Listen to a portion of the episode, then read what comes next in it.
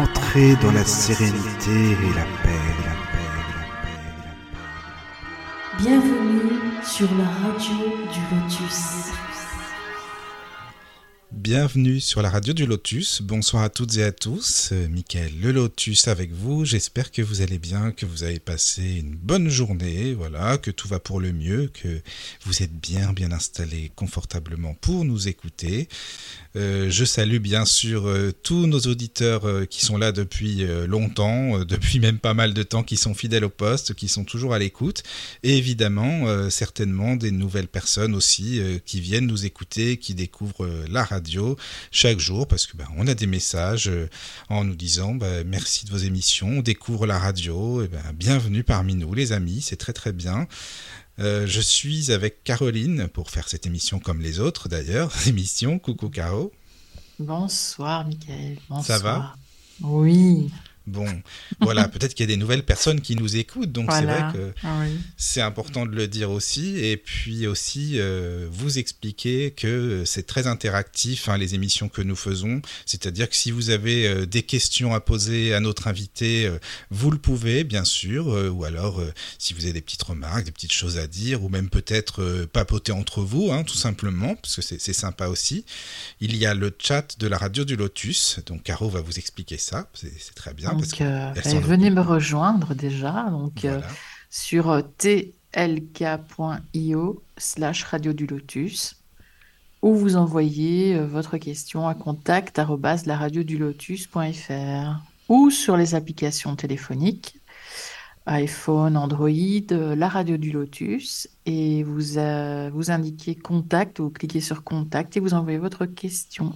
Voilà, donc, Et je relais à l'invité en direct. Et voilà. Donc là, vous avez vraiment le choix, les amis. hein. Là, vous pouvez pas dire on sait pas comment envoyer un message. C'est vraiment le mail, euh, l'application pour téléphone, le chat. Donc n'hésitez pas, vraiment. Et puis, bien sûr, vous pouvez écouter tous nos podcasts. hein. D'ailleurs, on- vous le conseille parce qu'il y en a beaucoup, beaucoup d'émissions. Il y a tous les podcasts de la radio du Lotus euh, sur les plateformes euh, Deezer, Spotify, Google Podcast, etc., etc. Vous avez juste à taper dans la barre de recherche la radio du Lotus, regard ésotérique. Et vous avez les podcasts euh, avec pas mal d'émissions qu'on a fait avec euh, beaucoup d'invités, de qualité bien sûr. Et vous avez aussi euh, la chaîne YouTube. Alors par contre, la chaîne YouTube, comme c'est assez visuel, Caro, toi tu pourras mieux expliquer que moi pour la trouver. Parce que... Ben, euh, tout simplement, la radio du Lotus. ah bah c'est facile, c'est facile. Voilà. Vrai que la chaîne YouTube, c'est Caro qui gère aussi, hein, comme la page, euh, parce que c'est très, bon, c'est visuel, donc euh, c'est voilà, c'est plus simple. Parce que moi, je suis, je suis non voyant pour les, les gens qui qui viennent d'arriver. C'est pour ça que parfois, je me permets de dire à Caro, est-ce qu'il y a des questions sur le chat, est-ce qu'il y a euh, les applications, parce que c'est plus simple pour moi. Voilà, voilà. Et puis je suis bien entouré, donc c'est parfait comme ça. voilà. Et ce soir, nous allons parler médiumnité. Alors, et oui, et encore médiumnité, vous allez dire, mais qu'est-ce que c'est que ça? On parle souvent médiumnité sur la radio du Lotus. Ben oui, parce que c'est une radio qui est avant tout consacrée à la spiritualité, hein, que ce soit l'ésotérisme, ce qu'on appelle euh, plus vulgairement le paranormal, la médiumnité, etc. Tous ces, ces sujets qui sont passionnants et qu'on découvre parce que chaque personne a aussi euh, sa manière d'appréhender euh, la médiumnité, euh, de pratiquer bien sûr, euh, et puis justement c'est ça qui est bien, et de donner la parole à différentes personnes. Et ce soir, eh bien, nous recevons euh, Anne-Hélène Gramignano. Bonsoir Anne-Hélène. Bonsoir Michael, bonsoir Caroline, Bonsoir. à vous tous. Ça va bien? Mais oui, je me suis levée de bonne heure pour vous parce que j'habite en Oui. Nouvelle-Calédonie et qu'il est 6 heures du matin. Ah oui, ça, et j'allais te le Mhm. dire, tu t'es levé, tu es matinal pour nous, c'est bien ça, ça fait plaisir. Alors, j'ai pas tu- très bien dormi parce que j'avais peur de louper mon réveil, donc euh, j'ai fait presque toutes les heures en me disant non, non, c'est bon, j'ai encore un peu de temps pour dormir. Non, non, c'est bon. Ben C'est oui, pas encore l'heure. t'as- ça va, ça va. Alors tu as ta petite voix du matin donc, mais euh, ça va, elle Bah, passe très c'est ma petite voix du matin. Ah, bah, ça va alors. Ben oui, ah oui, oui, c'est vrai. Tu sais que c'est la première fois sur la radio du Lotus bah, que qu'on ait une invitée qui est, bah, qui est très loin, c'est-à-dire qui habite euh, hors de France, mais Nouvelle-Calédonie, c'est quand même bien loin, donc le décalage horaire comme ça, je crois que c'est la première fois, il me semble, tu vois. On avait le Québec Ah. aussi. Ah, le Québec, le Québec et maintenant la Nouvelle-Calédonie, ouais, c'est ça, exactement. Bah là, effectivement, la Nouvelle-Calédonie, c'est plus de 18 000 km de Paris, Ah 28 oui, heures de même. vol, donc, Ah, euh, c'est et 9 heures de décalage horaire.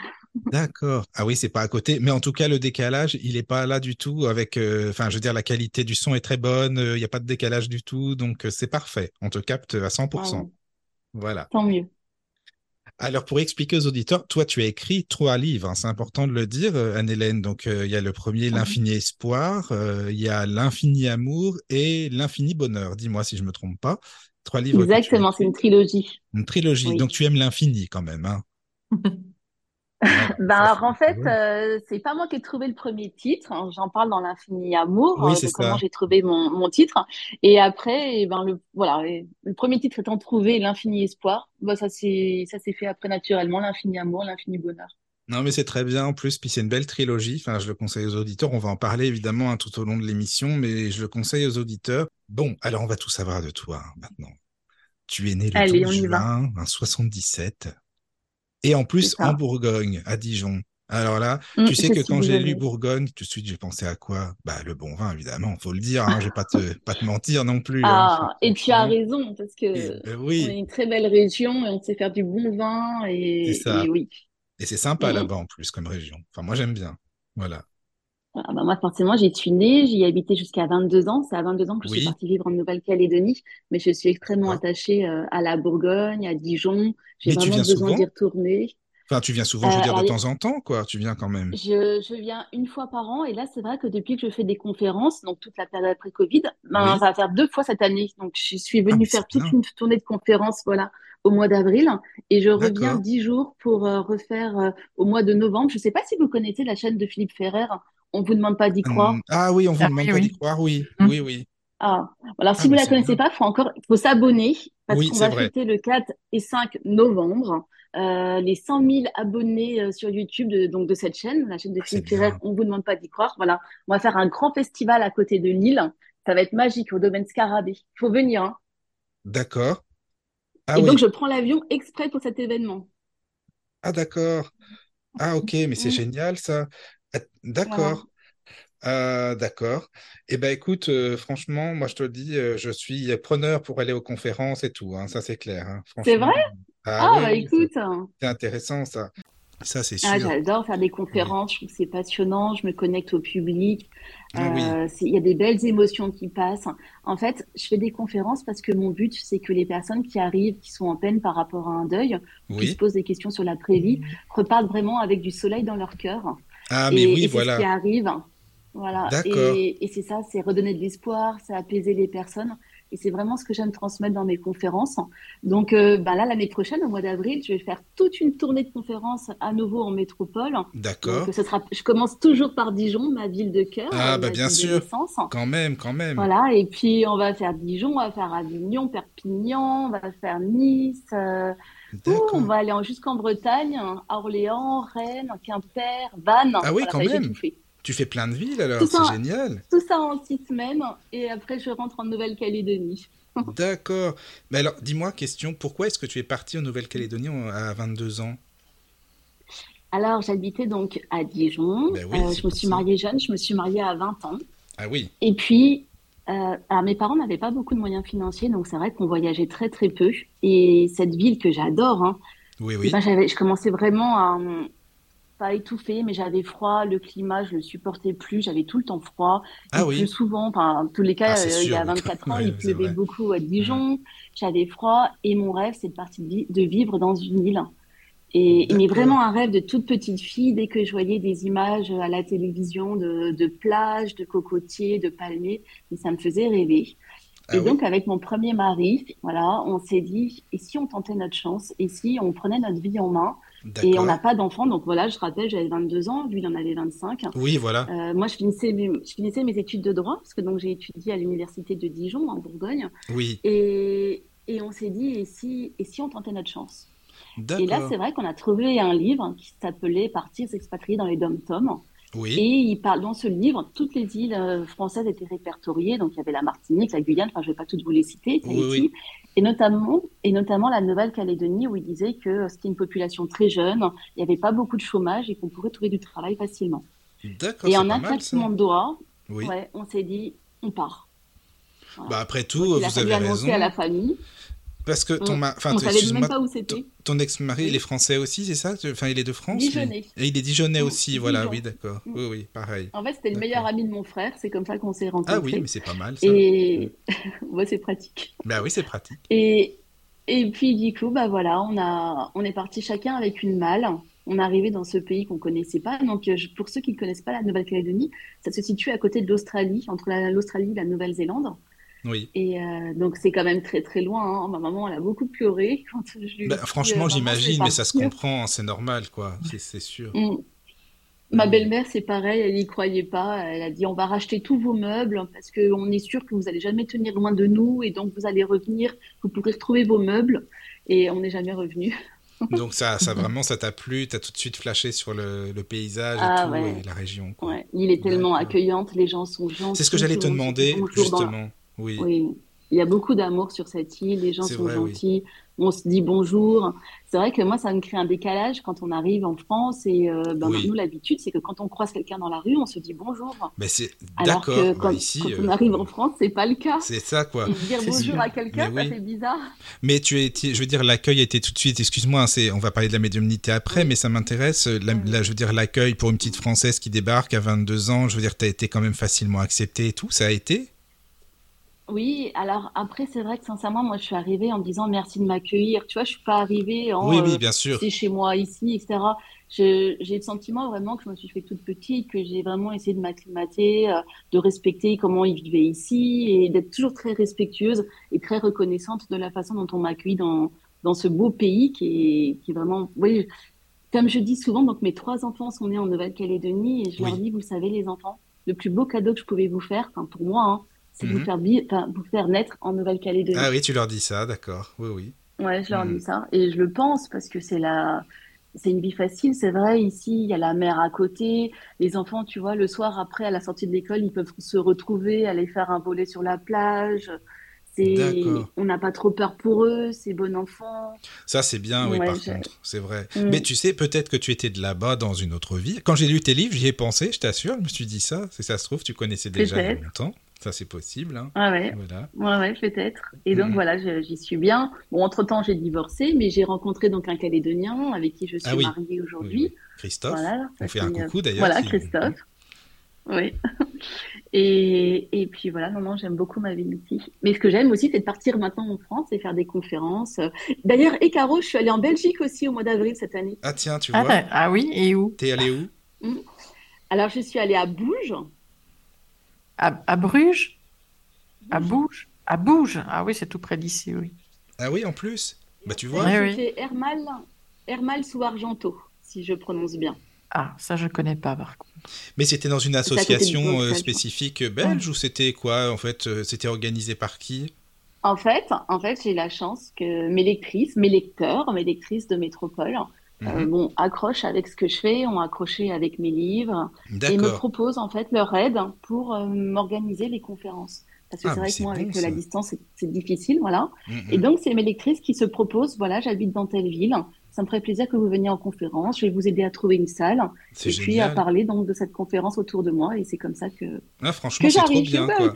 Non, mais c'est vraiment, c'est ah, très très bien. Hein. J'adore. Ouais. Franchement, c'est hyper bien. C'est de là, c'est de là que tu vois que les gens vraiment, euh, ok, ils ont lu tes livres, mais ils ont envie de te connaître aussi au plus, quoi, finalement, d'aller plus loin. Il y a une belle solidarité. C'est beaucoup d'amour. Moi, j'ai vraiment le meilleur de l'humain. Les gens, ils sont d'une gentillesse. Alors, c'est vrai que mes amis ici me disent Mais Anne-Hélène, tu pars en France, tu vas aller voir des gens que tu n'as jamais vus, que tu ne connais pas. Ben oui, c'est ça. mais je fais confiance. Ben, il faut de toute façon. Euh. De toute façon, tu écris des livres, c'est bien pour qu'on les lise. Donc, euh, les gens, tu les connais pas forcément, mm. les lecteurs. Donc, à la base, euh, voilà, tu peux les rencontrer. Quoi. Mm. C'est sympa. Et c'est vrai qu'il y a des belles rencontres virtuelles qui se sont faites depuis quelques années, voilà, où j'écris. Oui. Ah, et quand, quand je rencontre les gens en vrai, ben, je suis jamais déçue ils correspondent aux échanges qu'on a pu avoir et, c'est comme si on faisait partie d'une grande famille.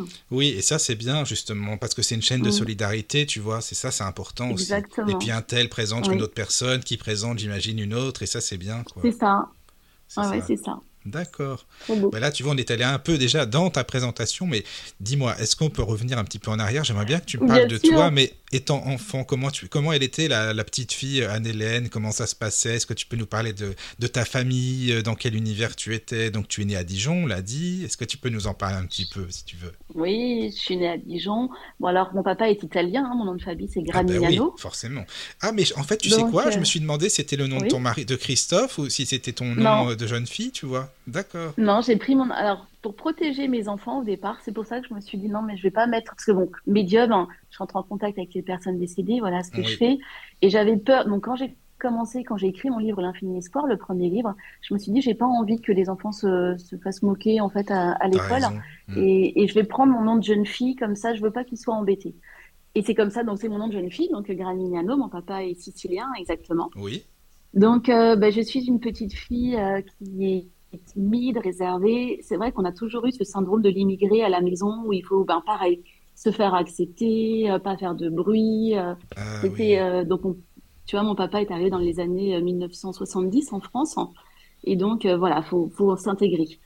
Et tu parlais italien dans ta famille? Faire tes parents et bah, Justement, non. Non?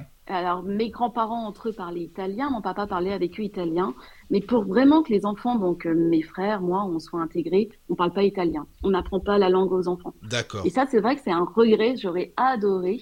Euh, ben, donc j'aurais pu apprendre à leur contact, hein, sauf que j'ai pas, je suis pas très bonne en langue. Donc euh, j'ai retenu quelques petits mots comme ça, mais non, je parle pas italien malheureusement. Mais tu es d'origine italienne, d'accord. Enfin, ton papa. Je suis d'origine italienne. Voilà. Et donc, euh, ma maman pied noir est arrivée aussi euh, ensuite après la guerre d'Algérie.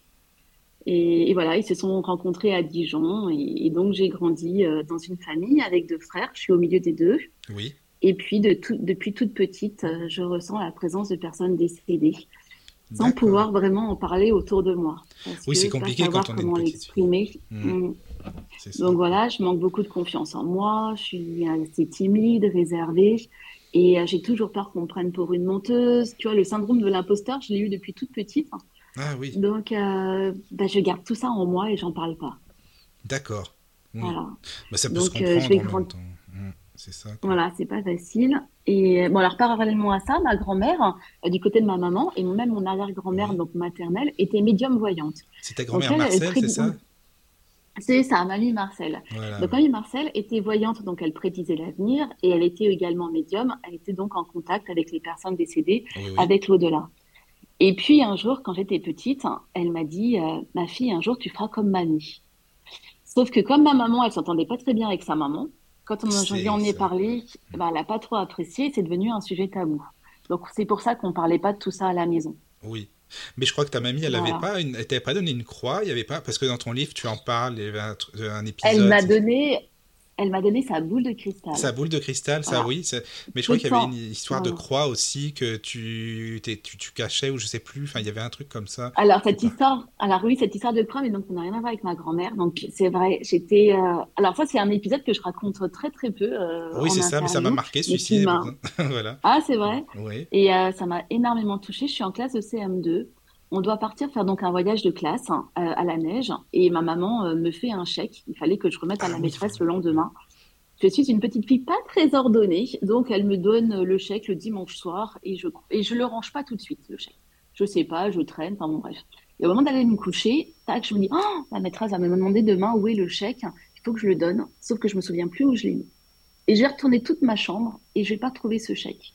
Et donc, je vais voir ma maman, je dis, maman, j'ai égaré le chèque. Donc, maman, ah non, mais attends, je t'en ai fait un, tu te débrouilles, il est hors de bah question, je te repasse un autre chèque. Enfin, bref. Et, et, je stresse, donc je suis une petite fille aussi assez angoissée, je stresse, il faut absolument que je retrouve ce, ce chèque. J'ai retourné toute la chambre, je ne l'ai pas trouvé, je vais me mettre à prier. Mais à prier vraiment avec énormément de ferveur. Et, euh, et puis, je reprends les recherches. Et je vais retrouver le chèque dans un livre, alors que je l'avais déjà ouvert, un livre de classe. C'était là où je l'avais glissé. J'avais ouvert ce livre quand j'allais recherché, mais je ne l'avais pas trouvé. Et après ma prière, je retrouve ce chèque. Oh et je suis dans la gratitude parce que donc je suis dans une école catholique où on apprend euh, bah, qu'il faut penser à remercier, qu'on fait toujours des prières quand on a besoin de quelque chose, mais que souvent on oublie de remercier. Mais ça c'est vrai. Et je retiens cette... Oui, et j'ai retenu cette leçon, donc je retrouve ce chèque et je suis pleine de gratitude donc je me mets vraiment dans un état de prière euh, dans ma chambre et, je me mets à remercier, mais vraiment de tout mon cœur, d'avoir retrouvé ce chèque. Et à ce moment-là, pour la première fois de ma vie, donc je suis vraiment là en classe de CM2, j'entends une voix qui n'est pas du tout dans ma tête. Ça m'est arrivé une seule fois. Vous voyez, j'ai 46 ans aujourd'hui. C'est arrivé qu'une seule fois. La voix est venue du cœur, dans mon, dans mon cœur. Et j'ai entendu cette phrase qui dit Va en paix. C'est pas une phrase que j'utilise. Voilà, je vous dis, j'ai 12 ans, j'ai 10 ans, je sais pas quel âge on est en CM2, je sais plus. Mais ce va en paix, il m'a, mais je suis restée saisie ça m'a, ça m'a, comment dire, je me suis arrêtée de prier et ça m'a saisie. Je me suis dit, mais d'où vient cette phrase? Et ce va en paix. C'est une phrase clé. J'ai senti une, ouais, une phrase clé. Et je me suis sentie en connexion. Là, euh, mon papa était très bricoleur. Il réparait les télévisions, mon papa. Et donc, il était euh, à la cave. Donc, on avait une cave où il aimait bien bricoler. Donc, il devait être 21h hein, du soir. Il bricolait tard le soir. Et donc, je vais voir mon papa. Je dis, papa, s'il te plaît, il me faut une grande croix. Il faut que tu me fasses une croix. J'ai besoin d'une croix tout de suite. Alors mon papa ne cherche pas plus loin que ça. Il va prendre deux morceaux de bois, il va les, il va mettre un clou entre les deux. Il m'a dit tiens voilà ta croix. Et je suis partie dans ma chambre avec cette croix que j'ai cachée et ça a été vraiment un pacte d'amour que j'ai lié. Euh, je pense que c'est la voix de. Je peux pas vous dire. Pour moi, j'ai cru que c'était la voix de Jésus, donc je dirais que c'est Jésus qui m'a parlé. Je ne sais pas. Euh, je vous assure, ça arrivé qu'une seule fois. Mais à partir de là, j'ai eu un lien vraiment particulier avec l'au-delà et je leur ai promis que, bah, que je serais là pour eux et qu'ils pourraient compter sur moi. et vraiment, le point de départ, c'est celui-là. C'est celui-ci, oui, non, mais c'est intéressant parce que, puis déjà, quand tu dis euh, je priais, déjà à cet âge-là, toute petite, tu priais avec ferveur. C'est pas rien, c'est pas toutes les petites filles euh, loin de là, tu vois, qui font ça. Parce que j'ai l'impression que c'était naturel chez toi, c'était instinctif, voilà, c'est comme ça, quoi. C'est surtout que j'ai éprouvé énormément de bonheur. Je me sentais mais transportée. C'est pour ça, j'arrivais. Je peux pas, je mettais pas de mots parce que j'étais trop petite pour ça. Mais quand je priais, il y avait une vraie connexion qui se faisait et je me sentais légère. Je me sentais légère. J'avais mon cœur qui se remplissait d'amour, euh, de joie. Et, j'étais vraiment, voilà, c'est pour ça que je sais que j'étais. Maintenant, aujourd'hui, avec le recul, je sais que j'étais en connexion depuis toute petite. D'accord. Et je me rappelle, à ce moment-là, avoir demandé à ce qu'on me donne une mission. Et, je me suis mise à aller tous les jours, euh, tous les jours, pas du tout, excusez-moi, tous les dimanches à l'église. Il y avait une église qui était à côté de la maison. Moi, j'habitais rue de la Chapelle Saint-Louis. Et tous les dimanches, j'allais prier à l'église. Il y avait une immense croix dans cette église, à la chapelle, en fait. Il y avait une grande, grande croix de Jésus. Et à chaque fois, dans mes prières, c'était Donnez-moi une mission. Moi aussi, j'aimerais avoir une mission. Et puis, bah, la mission au départ, elle n'est jamais venue. Hein. Elle est arrivée beaucoup plus tard. Elle est arrivée en 2006, euh, quand j'ai eu 29 ans. Et, et donc, euh, bah, à force de demander une mission qui n'arrive pas, bah, j'ai grandi. Hein. Je suis passée à l'adolescence et j'ai un petit peu mis tout ça de côté. J'ai arrêté d'aller à la chapelle Saint-Louis les dimanches. Et, et, puis voilà, après j'ai rencontré mon premier mari, donc Arnaud, qui croyait en rien du tout. Alors lui complètement athée. Euh, ah oui, lui carrément. Quoi. voilà. voilà, le monde de l'invisible, au-delà, ça lui parle absolument pas. Et bah, j'ai renfermé tout ça dans mon cœur. Donc, je continuais à avoir des défunts qui venaient me voir. J'en avais très, très peur. Mais euh, bah, pareil, tout ça, je le gardais pour moi. Je ne pouvais pas l'exprimer. Jusqu'à ce qu'arrive 2006. Euh, mais je ne sais pas si j'ai fini de parler de mon enfance. Ça va comme ça euh, Non, juste pour continuer, juste, excuse-moi, ah, par rapport à ta, grand-mère. Donc, elle t'a donné sa boule de cristal parce que tu parlais de la boule de cristal qu'elle avait, comme elle était Et donc, voilà, médium. Voilà, elle, te l'a ma grand-mère, avant de décéder, voilà. voilà, elle me dit euh, ma fille, comme tu feras comme mamie, tu je te laisse euh, ma boule de cristal. Voilà, tu feras comme moi. Euh, sauf qu'elle m'a pas donné le mot de Enfin non, c'est même pas médium. Oui, tu feras comme moi, c'est oui, c'est normal. tu feras comme moi. Parce que mm. par contre, ma grand-mère, c'était vraiment son métier. Hein. Donc bien sûr, quand moi je suis née, elle était déjà à la retraite, hein. mais euh, elle tirait les cartes, voilà, elle prédisait a priori hein, dans ce qu'elle dit. C'est vrai que moi, quand je vois la boule de cristal, elle est juste d'un côté de moi. Ah oui, tu l'as ici. Comment on peut voir quelque... Oui, oui, je l'ai avec moi, je l'ai emmené avec moi.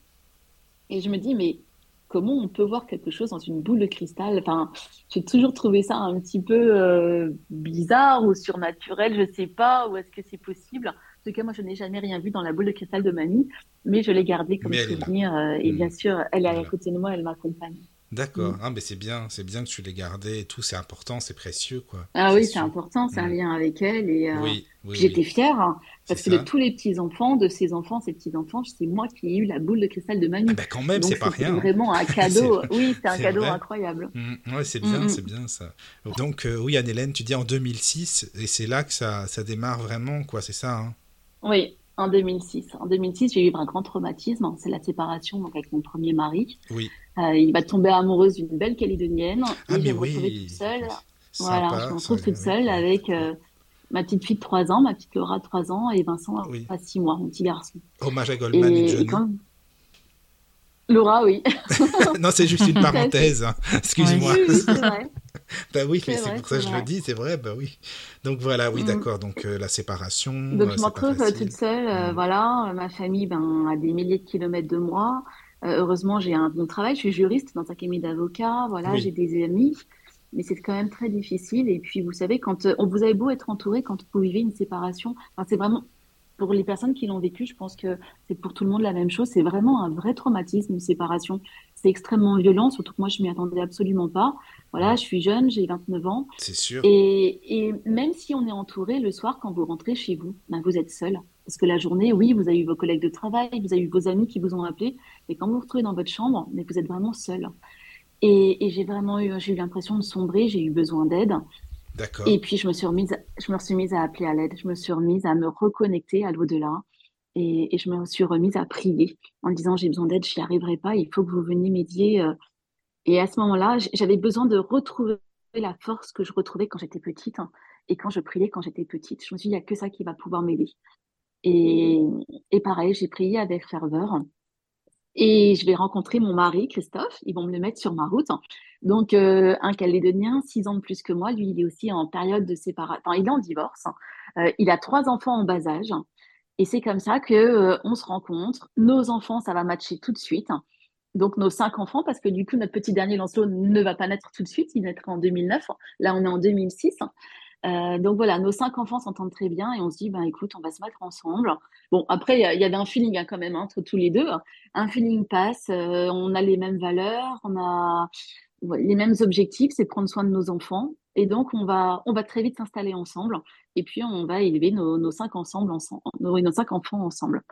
Et 2006, donc là c'est début, de, enfin, voilà, début 2006. En, mar, en avril, je rencontre Christophe. Mars, avril, je rencontre Christophe. Donc très peu de temps après ma séparation finalement. Et puis au mois d'août, hein, je vais coucher Vincent à la sieste, donc mon petit garçon, il va avoir un an. Et, et en couchant Vincent à la sieste, je vais aller m'allonger aussi, mais je ne vais pas dormir. Et comme dans un rêve éveillé, euh, j'ai un ange. Alors, moi, j'appelle un ange, mais on peut appeler un guide. On peut. J'ai une amie, elle les appelle aussi les gardiens célestes. Mais voilà, comme j'ai eu une éducation religieuse catholique, pour moi, c'est un ange. Un être de lumière va m'apparaître et euh, par télépathie, il va me dire, Anne-Hélène, nous avons une grande mission à te confier. Arrête de ressasser ta séparation. C'est vrai que moi, j'avais du mal à couper avec euh, bah, mon grand amour, mon premier amour. C'est normal, c'est ton premier en plus. Tu étais jeune et tout. Voilà, je l'avais rencontré, j'avais 17 ans, je m'étais mariée à 20 ans. C'était difficile pour moi. Ça a été vraiment compliqué de, divorcer. Ça a même été une. Je l'ai vécu comme une honte d'être une maman euh, célibataire avec deux enfants en bas âge. Euh, voilà. C'était bah, toujours pareil, le manque de confiance en moi. Si mon premier mari m'a quitté, c'est que j'en valais pas la peine. Parce qu'on quitte pas quelqu'un qui, qui, est à la hauteur. Donc, c'est que j'étais pas à la hauteur. Donc, oh là là, mm. toute ma confiance en moi avait redégringolé. Heureux, il y en a de plus bah en plus maintenant des mamans célibataires en plus, donc voilà quoi. C'est ça, mais c'était vraiment pas mon schéma familial. Moi, dans ma famille, on divorce pas. Tu vois, moi, c'est vraiment une famille traditionnelle hein, en plus. Euh, voilà. donc difficile, difficile tout ça. Et puis euh, heureusement, c'est vrai que j'avais cette chance d'avoir rencontré Christophe quand, voilà, dans ma vie, mais c'était quand même, ça restait difficile. Et donc les anges, ça a été, enfin, mon ange gardien là qui m'apparaît, dit Anne-Hélène, on a une grande mission à te confier. Euh, si tu acceptes cette mission, tu verras, tout ira bien tu manqueras de rien et on te donnera une belle maison, tu, tout ira bien dans ta vie. Et honnêtement, je vous assure, c'est vrai, je vis dans une belle maison. On l'a acheté plus tard avec Christophe, un an après cette prédiction, on l'a, on l'a acheté et, j'ai beaucoup de chance, on a une belle vue mer. Enfin, c'est, je manque de rien, c'est, fantastique. Et donc voilà, cette, cette vision s'arrête. Mon cœur se remplit d'amour, se remplit de joie, et c'est bien sûr que j'accepte cette mission. Donc j'avais ce choix de l'accepter ou non, il n'y avait aucune notion de culpabilité, il n'y avait pas d'obligation. Et c'est oui, j'accepte, j'accepte vraiment cette mission. Euh, je vais y mettre tout mon cœur. Mais quand ça s'arrête, c'est concrètement, qu'est-ce que ça veut dire? Qu'est-ce qu'il faut que je fasse Et c'est là où je me rappelle, mamie m'a dit que je ferais comme elle. Donc, tous mes revenus en mémoire. Euh, je suis aussi allée voir euh, dans une librairie ésotérique qui était en haut de la place des Cocotiers, pour ceux qui connaissent en Nouvelle-Calédonie. Maintenant, elle a fermé. Je vais voir ce monsieur et je lui dis voilà, est-ce que les anges existent? Tu vois, j'avais besoin d'être rassurée. J'avais besoin qu'on me dise que je n'étais pas folle, en fait. Donc, le monsieur va me sortir le livre de Pierre Jovanovic, Enquête sur l'existence des anges gardiens. Ah, très bon je livre. Rentrer à la... Ouais, tu l'as lu? Oui, oui j'aime bien. Mais il est très bien, Pierre Jovanovic, franchement. Même en interview à la radio, il est super. J'avais écouté des émissions. Voilà. Donc, euh, bah, c'est le premier livre comme ça que j'ai lu et je vais le dévorer. Et donc, dans ce livre, oui, on peut être en contact avec nos anges gardiens. Oui, on peut être aidé. Oui, le contact avec l'au-delà est possible. Et là, ça m'apaise. Waouh, je suis pas folle. C'est bien. Je n'ai pas rêvé. Ça, ça, me rassure, ça me, ça légitime en fait ce que j'ai ressenti euh, dans, dans ce rêve éveillé, dans cette, euh, voilà, dans cette apparition que j'ai eue de cet être de lumière. Et puis, ça va être tout un enchaînement pour trouver cette mission de vie et concrètement quoi faire. Euh, donc, je vais faire au départ comme mamie, je vais mettre à tirer les cartes, mais très vite, je me rends compte que prédire l'avenir, j'avais des, j'arrivais hein, un tout petit peu avec mes cartes à avoir, euh, voilà, quelques petites prédictions, mais, mais ça me rendait pas heureuse parce que très vite, j'ai eu beaucoup de personnes qui venaient me voir pour des problèmes de cœur, pour des problèmes de travail. Toujours les mêmes. Et tout ça, ça me faisait. Oui, c'est ça. Et euh, ça me faisait pas vibrer. Par contre, quand je, rentrais en contact avec les défunts et que j'arrivais à passer les messages voilà, des défunts pour les personnes qui venaient me voir, tout de suite, mon cœur se remplissait d'amour, se remplissait mmh. de joie. Je me sentais heureuse à faire ce lien. Et donc, j'ai compris que ma mission, c'était celle-là. C'était donc faire le lien entre les défunts et les personnes qui venaient me voir. D'accord. Et, c'est comme ça. J'aime réparer. Mais alors, excuse-moi, Christophe, lui, il a tout de suite cru en ce que tu faisais. Lui, est-ce qu'il croyait déjà à la base à tout ce qui est un petit peu euh, ésotérique et tout ça Alors, il était, ouais, j'ai eu cette chance-là. Oui, oui, effectivement, les anges. Parce que comme ton premier mari, une mission à te confier, hmm. c'est ça. Et ils m'ont dit, on t'a donné Christophe, on t'a donné Christophe, on t'a mis Christophe sur ton chemin parce qu'avec lui, tu vas pouvoir réaliser ta mission, tu vas pouvoir accomplir ta mission. C'est ça. Et, effectivement, donc il était ouvert. Alors, il n'est pas autant. Donc lui, il n'entend pas les défunts, etc. Mais par exemple, quand on visite des lieux, il est très sensible aussi au, à ce qu'il peut ressentir, aux énergies qui passent. Donc, il m'a pas du tout pris pour une folle. C'est ce que j'allais te demander. Je t'assure, j'allais te dire ça exactement, quoi. Voilà. Oui, non. Non, non, il a confiance en moi. Alors, euh, bon, par contre, tu vois, mes livres, euh, il a lu le premier, L'Infini Espoir, il a beaucoup aimé. Euh, parce qu'au départ, il n'était pas du tout pour quand j'ai écrit ce livre, L'Infini Espoir. Il m'a dit, mais tu vas trouver où le temps d'écrire un livre? Il va intéresser qui ton livre? J'y ai passé des heures. Quand j'écris un livre, j'y passe des heures et des heures. Hein. Je suis connectée avec. Parce qu'en fait, il me, il me, dicte, tous mes livres me sont dictés. C'est ça. C'est ce que tu dis dans tes livres, tu l'expliques, ça c'est important. Voilà. Hmm. Et le problème, c'est que euh, bah, j'habite plus sur la Terre quand j'écris mhm. un livre. Je suis tellement connectée dans l'autre dimension qu'il n'y a plus rien qui compte que cette connexion et, écrire et écrire et transmettre les messages que je reçois. Donc c'est assez frustrant pour ma famille. Et c'est vrai que j'arrive pas, j'arrive pas à faire la part des choses. J'arrive pas à dire bon allez, j'écris pendant deux heures, trois heures et après je m'occupe de ma famille. Ça, je sais que c'est un, un tort, mais une fois que je suis en connexion, j'ai tellement peur de perdre le fil, parce que ça peut être éphémère très rapidement. Hein, quand je suis en une connexion, je peux très vite la perdre. Et quand j'ai cette connexion-là, je me dis, c'est trop précieux, je peux pas la perdre. Et comme il me dicte, j'écris, j'écris, j'écris. Enfin bref, c'est assez frustrant pour ma famille parce que eux autour, ils sont pas du tout connectés, ils ressentent pas ce que je ressens dans mon cœur. Donc euh, ils voient que maman ou ma, enfin maman pour mes enfants ou euh, voilà, mon mari me dit bon, t'es pas là, t'es pas avec nous, et, parfois ils peuvent mal le vivre.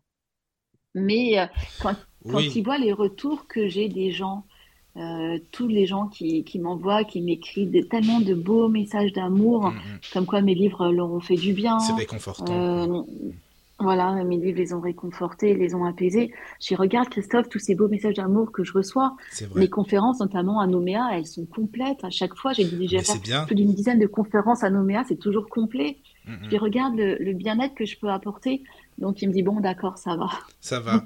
Mais dis-moi j'ai une question Anne-Hélène. Enfin à ton âge maintenant, mhm. à, 46 ans avec le recul, est-ce que tu mhm. penses que tu aurais pu ou est-ce que c'est important ou non d'être avec un, mari qui n'y croit pas, qui limite qui s'en fout complètement de tout ça quoi? Est-ce que tu penses que c'est important ou quand même c'est bien d'être bah, d'avoir quelqu'un qui nous comprenne dans ce domaine-là? Qu'est-ce que tu en penses? Alors c'est très important parce qu'en fait j'y passe beaucoup de temps et euh, je consulte gratuitement. Donc euh, c'est vrai que je, voilà, ma mission c'est aussi d'aider mon mari parce que du coup je suis plus juriste dans, dans ce cabinet d'avocat dans lequel je travaillais. Euh, quand j'ai, on a eu notre petit Lancelot qui est né donc en 2009, j'ai arrêté de travailler et mon mari a une pizzeria. Et donc le deal c'était que je l'aide dans toute la partie administrative. Lui travaille à la pizzeria et moi je ferai la partie administrative de la pizzeria. Et avec tout ce que je fais, je l'aide un peu moins. C'est compliqué pour moi de voilà d'écrire des livres, d'animer mes conférences, de partir en métropole. Et, euh, et ben honnêtement, comme euh, mes consultations sont gratuites, je gagne pas, je gagne pas d'argent à part la vente de mes livres. Mais euh, bah, pour ceux qui, qui, savent, on gagne pas grand chose avec un livre.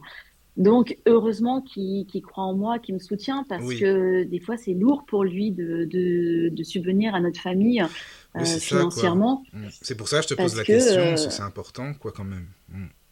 Voilà, parce que bah, moi j'ai cette mission de l'au-delà, donc euh, c'est très très important. Je pense que si il n'avait pas confiance en moi, s'il pensait pas que c'était utile ce que je pouvais faire, ou s'il ne croyait pas, il me dirait ma chérie, tu reprends un travail et, c'est trop lourd pour moi parce que je rappelle, hein, on est en famille recomposée, donc maintenant avec Lancelot de six enfants. Donc euh, il y a six enfants à s'occuper, et voilà. Et c'est alors maintenant ils sont grands, mais quand ma mission a commencé en 2006, ils étaient vraiment tout petits. Lancelot n'était pas encore né. Donc heureusement, et, quand hein. les anges voilà, c'est compliqué à gérer. Et quand les anges m'ont dit, Anne-Hélène, on t'a mis Christophe sur ton chemin parce que lui, il va te permettre de d'exercer cette mission, de faire cette mission. Et ils avaient complètement raison. Et merci, gratitude infinie. Mmh, c'est important. Hein. C'est vrai que c'est bien, c'est bien de le mmh. dire. Euh, bah, juste parce que là, excuse-moi, tu viens de parler, euh, bah, c'est une parenthèse, hein, mais tu dis euh, mes consultations sont gratuites. Mais pourquoi gratuites Parce que c'est un grand débat. Hein. C'est vrai qu'on a parlé avec plein de médiums, gratuits, payants, pourquoi, ici et ça? Alors pourquoi toi, c'est gratuit, alors tes consultations? Il y a plein de choses. Il y a beaucoup de choses. Alors déjà, mes anges m'ont dit, Anne-Hélène, tu es à notre service. Tu travailles pour, pour nous tu es pas au service des humains, tu es à notre service à nous. Et euh, il m'avait dit, t'inquiète pas, tu manqueras de rien. Euh, et pourquoi gratuit? Bah parce que euh, parce que je le fais au feeling. ça me permet aussi de ne pas dire oui à tout le monde. Et vraiment, ma mission, c'est d'aider les personnes qui sont en souffrance. Il y a plein de gens qui sont en souffrance, qui n'ont pas les moyens financiers de pouvoir payer une consultation médiumnique. Et, et, je trouve que c'est bien que ce soit accessible à tout le monde. Alors après, c'est vrai que je peux recevoir des gens, des messages de personnes qui peuvent abuser, qui ont juste besoin de savoir euh, si là-haut tout va bien ou aller faire un petit tour. Alors comment ça se passe ben là-haut? Qu'est-ce que vous avez à des me dire Qui profitent quoi tout le temps quand c'est gratuit. C'est pour ça que. Et ça, oui, et ça c'est vrai que ça m'intéresse pas parce que ce que j'explique aussi dans mes livres, c'est que la plupart du temps nos défunts vont bien une fois qu'ils sont partis dans la lumière, ils vont bien et eux, ils vont continuer leur euh, leur ascension, ils vont continuer donc euh, leur chemin leur chemin là-haut. Et à part venir nous dire tout va bien, je vous aime, j'ai pas voilà, j'ai pas forcément d'autres messages. J'ai vraiment je reçois vraiment des messages des défunts quand il y a quelque chose qui va pas. Quand la personne va être bloquée sur terre et va pas réussir et bloquée dans son deuil et n'arrive plus à avancer dans sa vie. C'est vraiment ça qui qui m'intéresse, où je vais me sentir du coup le plus utile, où je vais avoir le plus de messages qui vont aider la personne, qui vont débloquer la personne dans, ce chemin de vie. Euh, ce que je dis, je suis pas la meilleure médium du monde. Il y a des médiums qui vont vous donner les prénoms des personnes, qui vont être très précis. Moi, ce que je ressens, c'est euh, le caractère des défunts, qui sont partis, euh, comment ils étaient sur Terre, leur caractère, est-ce qu'ils ont de l'humour, est-ce qu'ils étaient plutôt introvertis? Euh, j'arrive après à savoir quelle mission là-haut on leur confie maintenant. Euh, et puis c'est beaucoup de messages, de messages d'amour que je reçois. Donc gratuit pour aider le, maximum de gens qui n'ont pas forcément les moyens financiers et qui sont bloqués, qui n'arrivent pas à avancer dans leur chemin de vie. D'accord. Non, mais c'est merci beaucoup pour ta réponse, c'est intéressant parce que. Et puis bah, tu sais, voilà. ce qui est incroyable, c'est que le fait que je fasse gratuit, les gens du coup, ça les met en confiance et je reçois de l'aide incroyable, l'aide que je reçois. Bah, tu vois, par exemple, pour organiser mes conférences en France, les gens, donc mes lecteurs, me demandent pas d'argent pour ça disent Anne-Hélène, on va t'aider. Toi, tu fais gratuit. tu aides les gens. C'est un échange. Euh, et ben nous, ça va être un échange, ça va être notre contribution aussi. On n'a pas, on peut pas apporter euh, à l'au-delà ce que tu fais parce que on n'entend pas les défunts, on peut pas passer ces messages-là. Toi, tu peux le faire. Alors, on va t'aider gratuitement. Et, c'est cette solidarité ça, là, tu vois. Et je pense que je n'aurais pas autant d'aide si euh, je faisais payer. Non, mais c'est intéressant parce que donc c'est un échange. Parce qu'on dit oui, mais l'argent quand même c'est une énergie. Donc si on se fait payer, c'est quand même un échange d'énergie. Donc là, c'est notre énergie, mais c'est un échange. C'est ce qu'on dit aussi parfois, tu voilà. Après, tu vois, effectivement, j'ai besoin aujourd'hui d'argent parce que mon mari, bah, il est, ben très gentil, il finance la maison, mais il a plus, il veut pas financer mes voyages en métropole pour faire mes conférences. Bah, ça, il me dit, ma chérie, il faut que tu sois autonome là-dessus. Ben Donc, il faut que je vende mes livres. Et, euh, et puis, au départ, je voulais faire toutes mes conférences gratuites. moi, je veux que ce soit accessible à tout le monde. Je vais le faire gratuit. Et puis très vite, les personnes en métropole qui m'ont reçu, donc en France, m'ont dit Anne-Hélène, nous, euh, chez nous, ça va être petit, on peut pas recevoir les gens gratuitement chez nous, il va falloir louer des salles. Mais c'est ça. Mais pour louer des salles, il faut payer les salles. Bah, je veux dire, il faut payer tout, l'électricité, la lumière, tout ce que tu oui, veux, voilà. ça quoi aussi. Hmm. Voilà. Et donc, je me suis résolue à faire payer mes conférences, euh, donc 10 euros l'entrée, pour euh, ben voilà m'aider à payer le billet d'avion. Je suis accompagnée aussi d'une amie calédonienne qui s'appelle Véronique, qui m'aide énormément donc bah, dans pour tout, hein, pour tout ce qui est la logistique. Donc, euh, ça fait deux billets d'avion à payer. Les billets d'avion sont très chers. Euh, et puis après, bah voilà, les salles, le logement. Euh. donc voilà, mes consultations restent gratuites. Mais oui, je, je suis obligée de prendre 10 euros d'entrée pour mes conférences. Et puis, il faut que je paye les salles. Et, et, voilà. Et après, je me dis que ça reste modeste. Et puis, ça m'aide donc à mmh. partager et à porter ces messages d'amour, d'espoir que j'ai dans mon cœur pour voilà toujours apaiser, rassurer les personnes qui sont en souffrance. D'accord.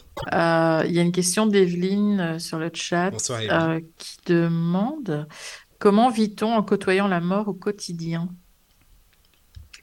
Alors, ce qui est compliqué, c'est que moi, la mort, je ne veux vraiment pas choquer qui que ce soit en disant ça, mais quand j'apprends le décès de quelqu'un, je suis connectée à cette personne et je le vois, je le vois partir dans la lumière. Je ressens une joie énorme je sais que ça peut être très choquant hein, de dire ça, mais euh, je vois son arrivée dans l'au-delà, je vois la fête qui est préparée pour cette personne, et je suis heureuse pour cette personne, en me disant waouh c'est génial, ça y est, elle est, elle va avoir toute la connaissance, et, et, je la ressens heureuse. La plupart des personnes qui décèdent, qui accèdent tout de suite à la lumière, ils ressentent un océan d'amour. Euh, ils sont portés dans ces énergies-là. Et donc, côtoyer la mort tous les jours, ce qui est plus difficile, c'est côtoyer la souffrance des personnes qui viennent me voir, la détresse des personnes qui viennent me voir. Parce que eux, c'est un cataclysme, c'est vraiment euh, extrêmement violent de vivre, une, de vivre un, décès. Et je suis touchée par ce, voilà, leur détresse, par leur chagrin, leur colère aussi, parce qu'il y a des gens qui sont dans la colère quand ils perdent quelqu'un. Mais dès que je suis connectée aux défunts, c'est que de la joie, c'est c'est une énergie incroyable. Donc c'est vraiment euh, ce paradoxe entre, entre les deux et c'est ça qui n'est pas évident. C'est pas, bah, pas, évident parce que tu, expliques même dans ton livre que bah, les enterrements et tout, euh, tu fais bonne mine, mais en même temps, c'est pas évident pour toi parce que bah, tu vois tous les gens qui sont malheureux alors que tu vois en même temps dans l'au-delà la personne qui est bien, qui a envie de. C'est ça. C'est pas Alors j'ai de la chance, je vais pas souvent aux enterrements. Mais c'est bien. J'envoie des petits. Pareil, tu vois les, petits messages que j'envoie. Alors après attention, je vais pas souvent aux enterrements. J'ai comme je vous dis, j'ai pas de famille ici hein, euh, en Nouvelle-Calédonie. Bon, à part ma famille, voilà, que j'ai créée, mes enfants, mon mari. Euh, mes amis ont le même âge que moi, donc euh, j'ai pas, j'ai pas perdu d'amis non plus proches. Euh, les seules personnes que j'ai perdues de ma famille, ce sont mes grands-parents, mais voilà, ils étaient en France. Donc quand je vous dis que je vais pas aux enterrements, c'est pas aux enterrements de gens que je pourrais connaître un petit peu de, façon lointaine, on va dire, tu vois. Voilà. Euh, mais oui, du coup, je me dis, mais j'ai pas ma place à cet enterrement, je vais pas pouvoir prendre une tête euh, de, chagrin, de tristesse, alors que moi, je suis en contact avec le défunt, avec le défunt, c'est la fête là-haut, quoi, pour lui. Mmh, mmh. Mmh. Oui, oui, oui. Et comme je dis, donc il y a des gens aussi. Oui, vas-y, vas Caroline. Ah non, non, c'était parce qu'il y avait une autre question, mais. Non, non, vas-y. bah vas-y, continue, comme ça on va passer à la question suivante après alors. C'est qui qui continue? Euh, C'est moi, toi, toi, toi, pardon. Oui, excuse-moi. Comme ça, bah non, pour aller plus euh, au sujet, voilà. au fond du sujet, quoi. Voilà. Il y a il y a des gens qui sont choqués quand ils me disent mais Anne-Hélène, tu vas me dire que euh, bah voilà mon mari, ma maman n'est pas triste d'être décédé ma maman, elle voit, ou mon, papa, ou mon mari voit à quel point je suis dans la détresse, que je suis dans le chagrin. Comment tu peux me dire que là-haut, ils sont heureux, sachant que nous, en bas sur Terre, on reste malheureux? Comment tu peux expliquer ça? Et en fait, quand j'ai écrit euh, L'infini espoir, ils m'ont dicté les règles du je vis, je vis, J-E-U-V-E. Ils m'ont dit, Anne-Hélène, tu vas expliquer aux personnes qui viennent tous vivre, tous les humains viennent vivre une expérience terrestre. Une expérience terrestre avec des cartes expérience. Donc, on va tous avoir des cartes expérience. Il y a un début à ce je vis et il y a une fin. Et la fin, c'est la fin du je vis. Et euh, les anges m'avaient montré, et, donc j'en parle effectivement dans mes conférences et donc dans ce livre, ils m'ont montré le plateau d'un jeu des petits chevaux. Vous savez, les petits chevaux là où on joue, où le, but de ce jeu, c'est de faire monter mhm. les petits chevaux tout en haut du plateau. et puis une, fois que la une fois que vous, tous vos petits chevaux sont montés, hop, vous avez fini de jouer, mais le jeu continue pour les autres personnes qui jouent avec vous. Et donc, ils me disent, est-ce que tu as déjà joué avec tes enfants aux petits chevaux? Bah oui, j'ai déjà joué. Est-ce que tu as gagné? Oui, j'ai déjà gagné. Est-ce que tes enfants continuent à vivre, à jouer à la partie, même si toi, tu as gagné? Oui, mes enfants vont continuer à jouer. Est-ce que tu es triste d'avoir gagné cette partie? Ah bah non, moi, je suis heureuse. J'ai gagné ma partie de, de petits chevaux avec les enfants. Je suis super contente d'avoir gagné. D'accord. Ils m'ont expliqué, la fin du jeu vide, c'est la même chose. À partir du moment où vous décédez, où votre âme quitte votre corps, vous comprenez tout de suite, instantanément, que vous faisiez partie d'un jeu. Vous comprenez que vous aviez vos cartes expérience. Vous comprenez pourquoi vous êtes venu dans telle famille. Et vous savez que votre décès, ça va être une des cartes expérience de votre famille, de vos amis qui vont continuer, eux, à vivre leur partie de jeu vie. Vous, vous allez comprendre que vous faisiez partie d'un jeu. Vous savez que vous allez retrouver votre famille, vos amis. Et, et tout de suite, vous êtes libéré. Vous êtes rempli d'amour et vous n'êtes pas triste d'être parti parce que vous savez, vous comprenez en fait le jeu de la vie. Et vous savez que vos enfants, vos petits-enfants, votre famille viendra vous rejoindre après. Et dit comme ça, bah, ça m'a apporté aussi beaucoup de, réconfort et j'essaye d'expliquer ça aux gens pour les apaiser. Et puis c'est intéressant, hein, parce que tu en parles souvent du jeu vie, c'est alchimique, tu sais que c'est la langue des oiseaux, alors je dis tiens, c'est intéressant vraiment. Oui. Oui, Caro, il y avait une question, euh, c'est ça? Il y a une question de Béatrice sur le chat. Alors, elle explique J'ai perdu un bébé à sept mois de grossesse il y a une vingtaine mmh. d'années et il y a un an et demi, mon fils a perdu son bébé avec un problème à l'accouchement. Deux garçons à chaque fois. Est-ce le hasard Et sinon, comment casser les schémas familiaux récurrents? Oui. Alors, ça, c'est vrai, je conseille la psychogénéalogie. Je trouve ça passionnant. Bon, je ne suis pas du tout formée à la psychogénéalogie, mais quand il arrive des choses comme ça, je trouve que c'est intéressant d'aller voir euh, une psychogénéalogiste. Euh, qu'est-ce que vous en pensez, vous, euh, Caro et Michael? Ah, moi, j'ai fait une formation, une petite formation de, en psychogénéalogie, justement pour ça. Moi, je pense que c'est intéressant aussi, oui, de voir ça. Ouais, c'est vrai, c'est sûr. Mm. Mm, mm. Oui, je trouve que c'est important justement pour euh, tous ces liens transgénérationnels, la psychogénéalogie, et on peut trouver effectivement mais beaucoup de pistes pour nous aider à comprendre et puis pour nous libérer. Euh, alors après, ma partie à moi, donc euh, ça serait de se dire, est-ce que ces deux bébés ont bien rejoint la lumière? Voilà, ça c'est ma partie. Et pour ça, quand il y a une fausse couche, quand il y a un bébé qui décède comme ça à l'accouchement, c'est essayer vraiment de lui envoyer le plus de lumière possible. Alors, je m'adresser aux fausses couches, c'est donner un prénom au bébé. Donner un prénom au bébé, dites-lui que vous l'aimerez toujours. Ça peut être aussi même pour les avortements, une maman qui ne peut pas accueillir son enfant qui va avorter. Euh, donnez un prénom, dites-lui que vous pouvez pas, donc dans le cas d'un avortement, qu'on ne peut pas accueillir l'enfant, mais qu'on l'aimera toujours et qu'on aura toujours une pensée pour lui. Dans le cas de la fausse couche, c'est se déculpabiliser au maximum et dire à cet enfant ben, que voilà, c'est comme ça, c'est le jeu vie, c'est une carte expérience, mais qu'on l'aimera toujours et qu'il fera toujours partie de notre famille. Et, euh, et pareil pour l'enfant qui, qui naît euh, quelques heures après, euh, quelques heures ou même un petit peu plus, plus tard. Mais leur promettre qu'ils ont un lien particulier dans notre vie, qu'ils ont une place particulière, qu'on les oubliera jamais. Et, et puis surtout que ces décès-là ne soient pas des décès tabous, euh, il faut en parler dans la famille parce qu'en fait, les défunts, ce qu'ils m'ont dit, ils ont besoin d'énergie, ils ont besoin de reconnaissance, d'avoir existé. Et, euh, et, ça les aide vraiment à être euh, dans la lumière, ça les aide à briller encore plus fort. Ça, c'est ma partie, ça. C'est vrai, tu as raison. Enfin, de toute façon, tu l'expliques très très bien. Tu expliques beaucoup de consultations hein, dans tes livres, justement. Euh, certains schémas, certaines personnes qui sont venues pour t'expliquer, et puis c'est pas facile non plus. Moi, ce que je trouve compliqué, je sais pas ce que tu en penses, c'est bah, des parents qui aussi font des enfants, ce qu'on appelle les enfants pansements, justement, qui pensent remplacer par cet enfant-là. Mais pour l'enfant, c'est pas simple du tout. Euh, dans la vie, je veux dire, euh, c'est vraiment compliqué. Mais bon. C'est pour ça que la psychogénéalogie, c'est pour ça que je pense que c'est important de se faire aider. Euh, il y a beaucoup de thérapeutes qui existent. Oui.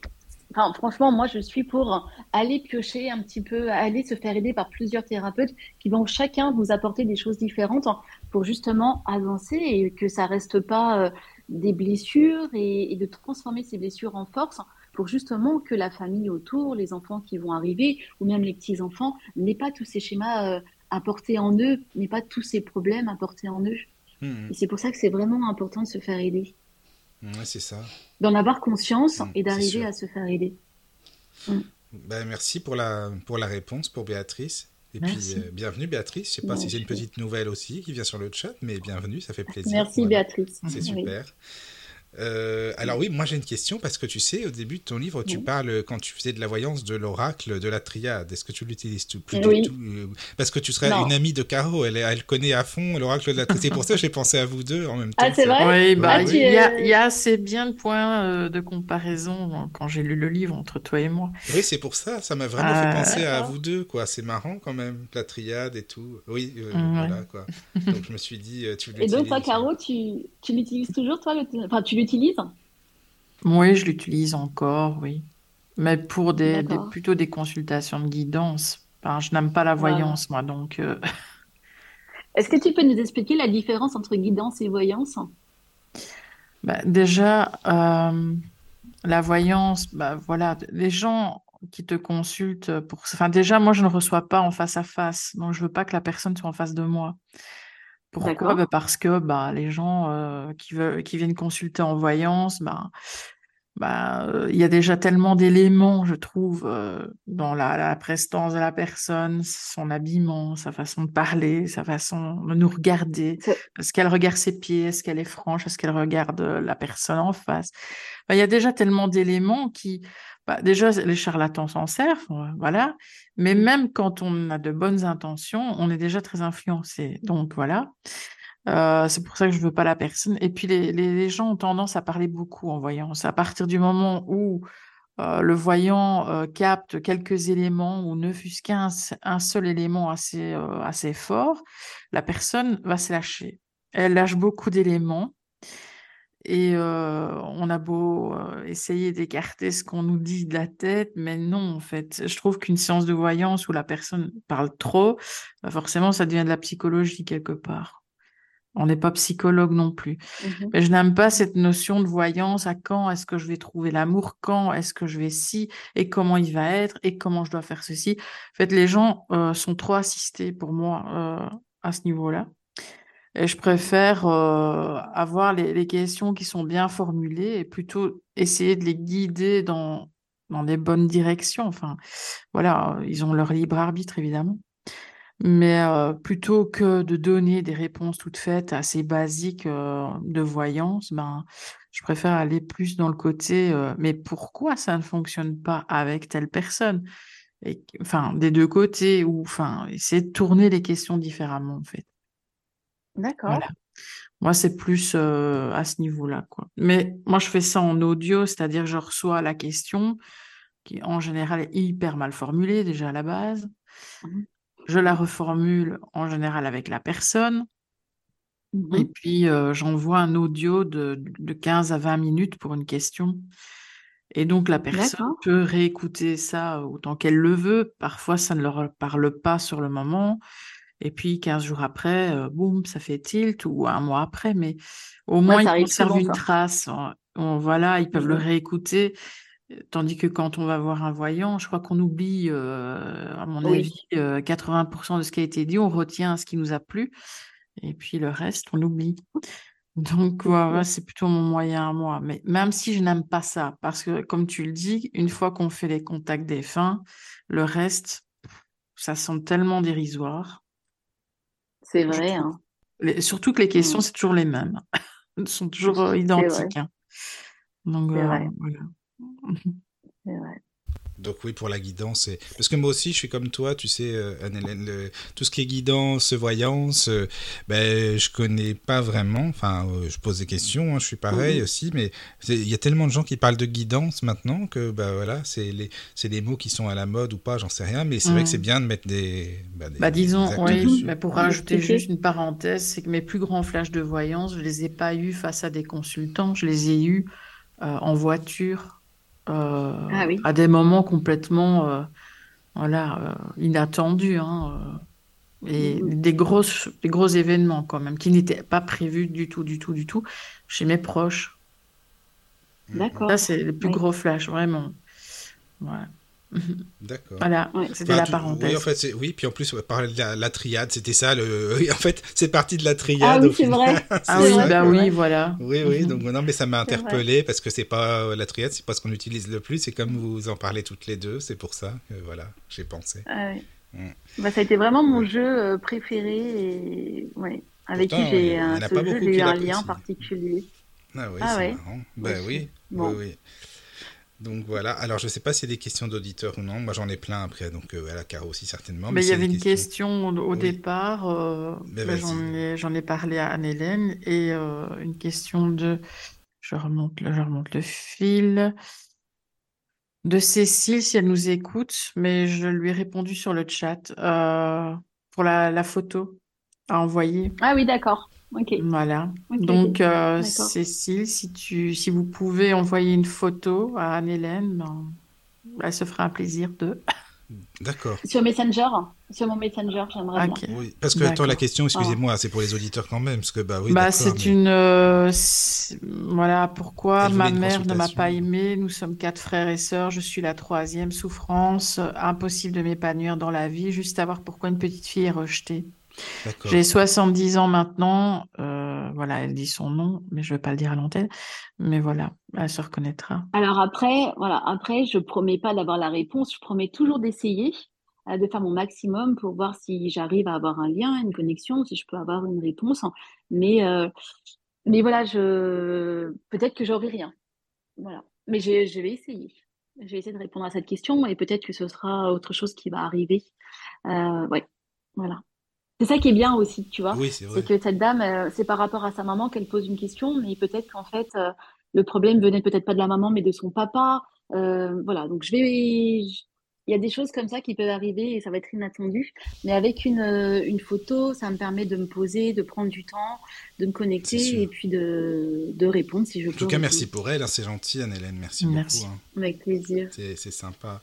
Euh, tu sais, tout à l'heure, tu as parlé rapidement donc, des, des anges gardiens, euh, des guides. Enfin, est-ce que pour toi, c'est pareil, les guides, les anges gardiens, les, les, archanges? Qu'est-ce que tu ferais? Bon, on va en parler demain. Il y aura une émission avec une amie aussi qui est médium, mais juste pour avoir ton avis à toi, comment tu tu vois ça mm, Alors, mon avis à moi. Donc, toujours pareil. Tout ce que je donne, c'est des enseignements que j'ai reçus. C'est pas mon avis que je vais donner, c'est ce que moi j'ai entendu. Euh, et puis, des fois, j'entends pas de réponse. Hein, et je peux avoir des questions et ils vont pas me les donner parce que peut-être qu'ils donneront ces réponses à d'autres médiums, pas moi. Enfin, il n'y a pas de souci. Euh, pour les anges gardiens, oui, moi, je, parle d'anges gardiens, je parle de guides. Euh, ce que là-haut, l'enseignement que j'ai reçu, c'est ce qui est important pour eux, c'est de créer un contact avec l'humain. Ce qu'ils veulent, c'est voilà, qu'il y ait comme un dialogue, qu'il y ait de la confiance qui s'instaure et une collaboration. Donc toujours pareil, on en revient au jeu vie. Au jeu vie, nous avons nos cartes d'expérience et nous sommes aidés par un ou plusieurs anges gardiens. Et ils m'ont dit, ange gardien ou guide, en fait, vous nous appelez comme vous voulez, nous, on s'en fiche. Euh, on veut juste un contact avec notre humain. Vous nous donnez le prénom que vous voulez. Euh, en fait, nous sommes une conscience. Nous, nous prenons l'apparence que l'humain veut bien nous donner. C'est-à-dire qu'il y a des humains qui vont nous imaginer avec des ailes, et eh ben on peut leur apparaître avec des ailes. Des humains qui vont nous imaginer où on n'a pas d'ailes, et eh ben on arrivera, on apparaîtra sans, par exemple, sans, sans ailes. On est une forme d'énergie, on est une boule d'énergie, on est une conscience. Et tout ce qu'on veut, c'est un contact avec notre humain. Vous nous donnez le prénom que vous voulez. Le reste, on s'en fiche. C'est le contenu voilà, on veut... qui compte.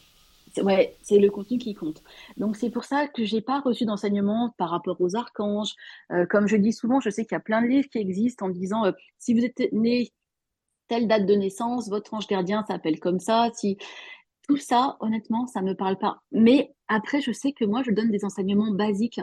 Euh, comme je dis souvent, on m'a dit, hein, Hélène, toi, c'est comme si tu enseignais une classe de CP. Eh bien, ça me va très bien, j'enseigne voilà le basique. Et peut-être qu'il euh, y a d'autres médiums qui vont avoir d'autres euh, enseignements beaucoup plus poussés que moi. Mais moi, les enseignements que j'ai reçus, c'est des enseignements très simples à expliquer.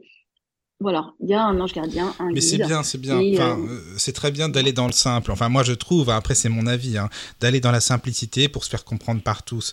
Parce qu'il y, a un truc qui m'a vraiment mais bien fait rire dans ton livre, parce que je te rejoins à 100%. C'est les gens qui se donnent des noms. Alors, mais euh, c'est pas médium, mais je suis ah énergie. Il y a que des trucs vraiment. C'est même pas énergéticien, ah c'est vraiment des mots alambiqués. Caro, t'en ah auras aussi des trucs comme ça. Eh mais, oui. Ah, oui. Alors, les gens qui se présentent avec des je comprends. Voilà, c'est ça. Je comprends rien du tout. Et t'as donné des super exemples. Hein. Franchement, j'ai adoré. quoi. C'était vraiment bien, Caro. Médium. Oui, voilà. Je sais plus. Caro, ce matin, tu m'en as donné un aussi, des exemples comme ça. C'est, c'est vraiment des trucs. Ah, euh, oui, je ne sais plus. Mais c'est, marrant, euh, quoi. Oui, oui. Parce que tu ah comprends pas, en fait, quand c'est comme ça, mais j'y comprends rien du tout. Alors tu dis médium, bon, bah ok, je pratique la, la voyance, les contacts défunts, ok, il n'y a pas de souci, quoi. Bah, déjà, les gens ont déjà du mal entre voyance et, médium, donc. Euh. Oui, si c'est pour les compliquer encore plus, euh, c'est ça, c'est pas la peine. Mm. C'est ça, ah.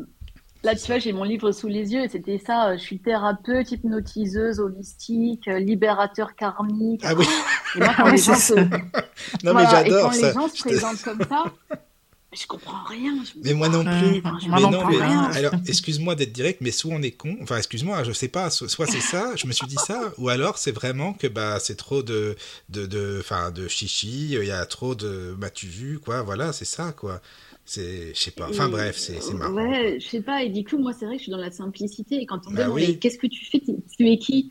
Alors moi, euh, c'est très simple. Je perçois les personnes décédées, j'entends leurs messages, je perçois les, messages de, mon ange, de mon guide, si on veut, et, c'est tout. Voilà, c'est aussi simple que ça. C'est tout ce que je sais faire. C'est ça. Eh ben non, mais c'est parfait. Écoute, c'est très bien. Mais quand est-ce que tu as mis un mot sur euh, médium? C'est-à-dire que tu as osé vraiment dire aux gens, ce que tu en parles un peu dans ton livre, mais que tu as osé vraiment dire, euh, bah, je suis médium. Si on te demande ce que tu fais, t'expliquer ça aussi. Qu'est-ce que tu fais dans la vie, bah, tiens, par exemple, tu vois? C'est ça. J'ai vraiment eu beaucoup de mal. Hein. J'ai vraiment, ouais, j'ai du mal en fait à, employer ce mot et malheureusement, ben, on m'oblige un petit peu. Dans la société m'oblige. Il faut que tu poses un mot euh, sur ce que tu fais. Donc tu es, voilà, tu es en contact avec les défunts. Et ben la définition, c'est du, du, mot médium. Donc je me sens obligée d'écrire médium, mais ça me fait bizarre. Parce que moi, si qu'est-ce que je fais? Eh ben, je ressens la présence de personnes décédées, je transmets leurs messages et j'entends les messages, voilà, de mon ange, de mes, de mes guides que je transmets dans mes livres.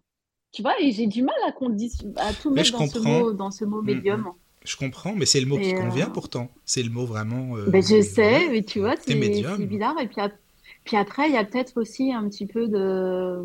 Ouais, j'ose peut-être pas, je sais pas, mettre ce. Tu vois, médium, ça fait tout de suite. Euh, waouh Alors que moi. Ah oui. voilà. Tu penses? Je sais pas, mm. oui, c'est vrai que c'est. Je sais pas? Non, je sais pas. Bah, ça fait peur aux gens. C'est vrai? Bah, moi maintenant je n'ai plus de problème de le dire, mais, mais avant quand je le disais, euh, les gens ils font un pas en arrière quoi. Ah oui.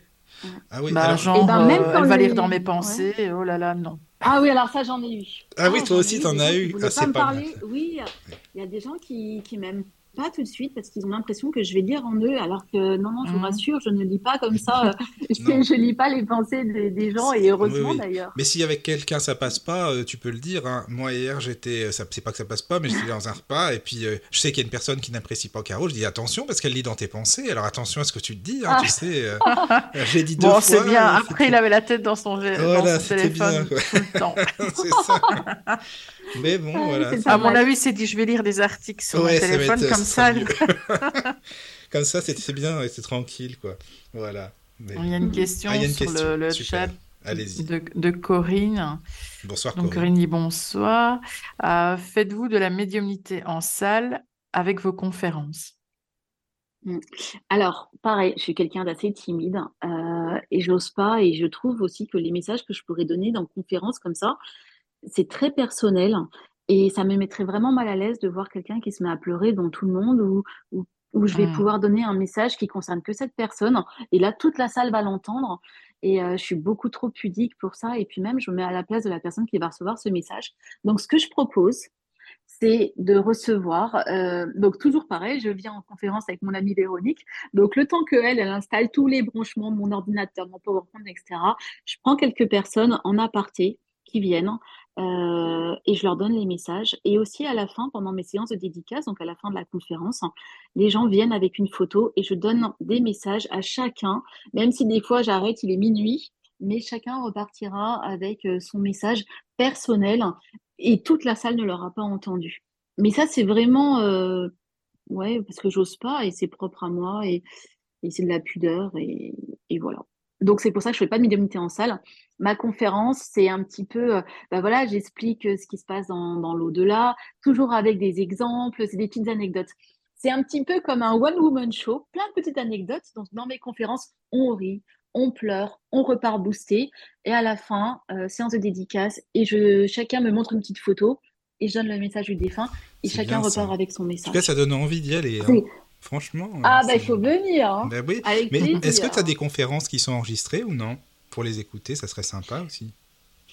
Euh, j'en ai une. Hein. J'ai mon extrait de ma. De ma... Ah, ben je crois. Est-ce que je te l'ai envoyé, la conférence que bah j'ai fait à Nouméa? Elle dure une quarantaine de minutes. Non, tu, m'as envoyé des émissions de radio, enfin de télé ou de radio, enfin bref. Ah, j'ai oublié de t'envoyer celle-ci. Ouais, alors sur ma page YouTube, j'en ai une. J'ai un extrait de conférence, ça dure 40 minutes à peu près. Et ça vous donnera un petit peu un aperçu ah de euh, ça que vous pouvez venir entendre. Ben et puis, sincèrement, vous voyez, le public, le public, il rit, il y a de l'émotion, parce que voilà, j'essaye de mettre de l'humour. On est vraiment là pour passer un bon moment, voilà, où on, rit, on pleure, mais les gens repartent boostés. Et c'est ah, vraiment euh, mon objectif, oui. D'accord. Bah, ça, en tout cas, euh, voilà. Enfin, moi, je suis à fond. J'aime bien tout ça. Ah, bah super. Ah, oui, oui, oui. T'habites dans quelle ville, Michael? Mais moi, je suis à Rouen, en Normandie. T'es même pas venu, je suis sûr. Ah oui, à Rouen, tu me l'as dit.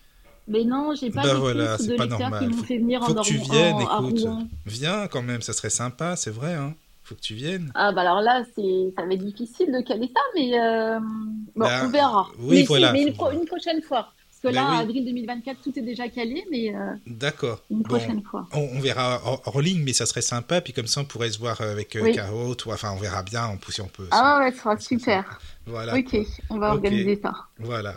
Moi, j'ai une question. Est-ce que tu pourrais parler, parce que tu expliques dans ton livre le, le plan de vie, enfin les grandes lignes, que je veux dire quand même, il y a des grandes lignes comme, je sais pas, les handicaps, euh, les mariages, euh, ça peut être beaucoup de choses. Qu'est-ce qu'on est venu faire sur Terre, euh, les accidents? Est-ce que tu, tu, peux en parler un petit peu de comment ça se passe, le plan avant l'incarnation Oui. En fait, on a un contrat d'âme, ça j'en suis persuadée. On arrive sur Terre avec un contrat d'âme. Le contrat d'âme, c'est vraiment la cartographie de notre jeu vie.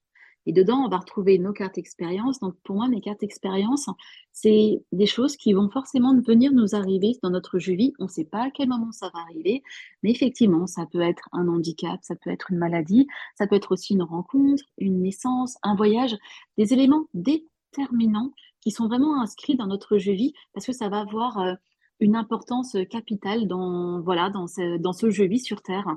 Et donc, il y a ces cartes expérience, il y a les missions de vie qu'on va avoir à, faire euh, sur Terre, et également notre schéma familial. Tout ça, c'est notre contrat d'âme, cette cartographie euh, du jeu vie. Et donc, dans ces cartes expérience qui peuvent être difficiles, hein, euh, donc un handicap, voilà, une maladie, un accident, et puis même aussi traverser un deuil, voilà, une perte de travail, des choses difficiles. On est accompagné de notre ange gardien, c'est lui qui nous tient la main.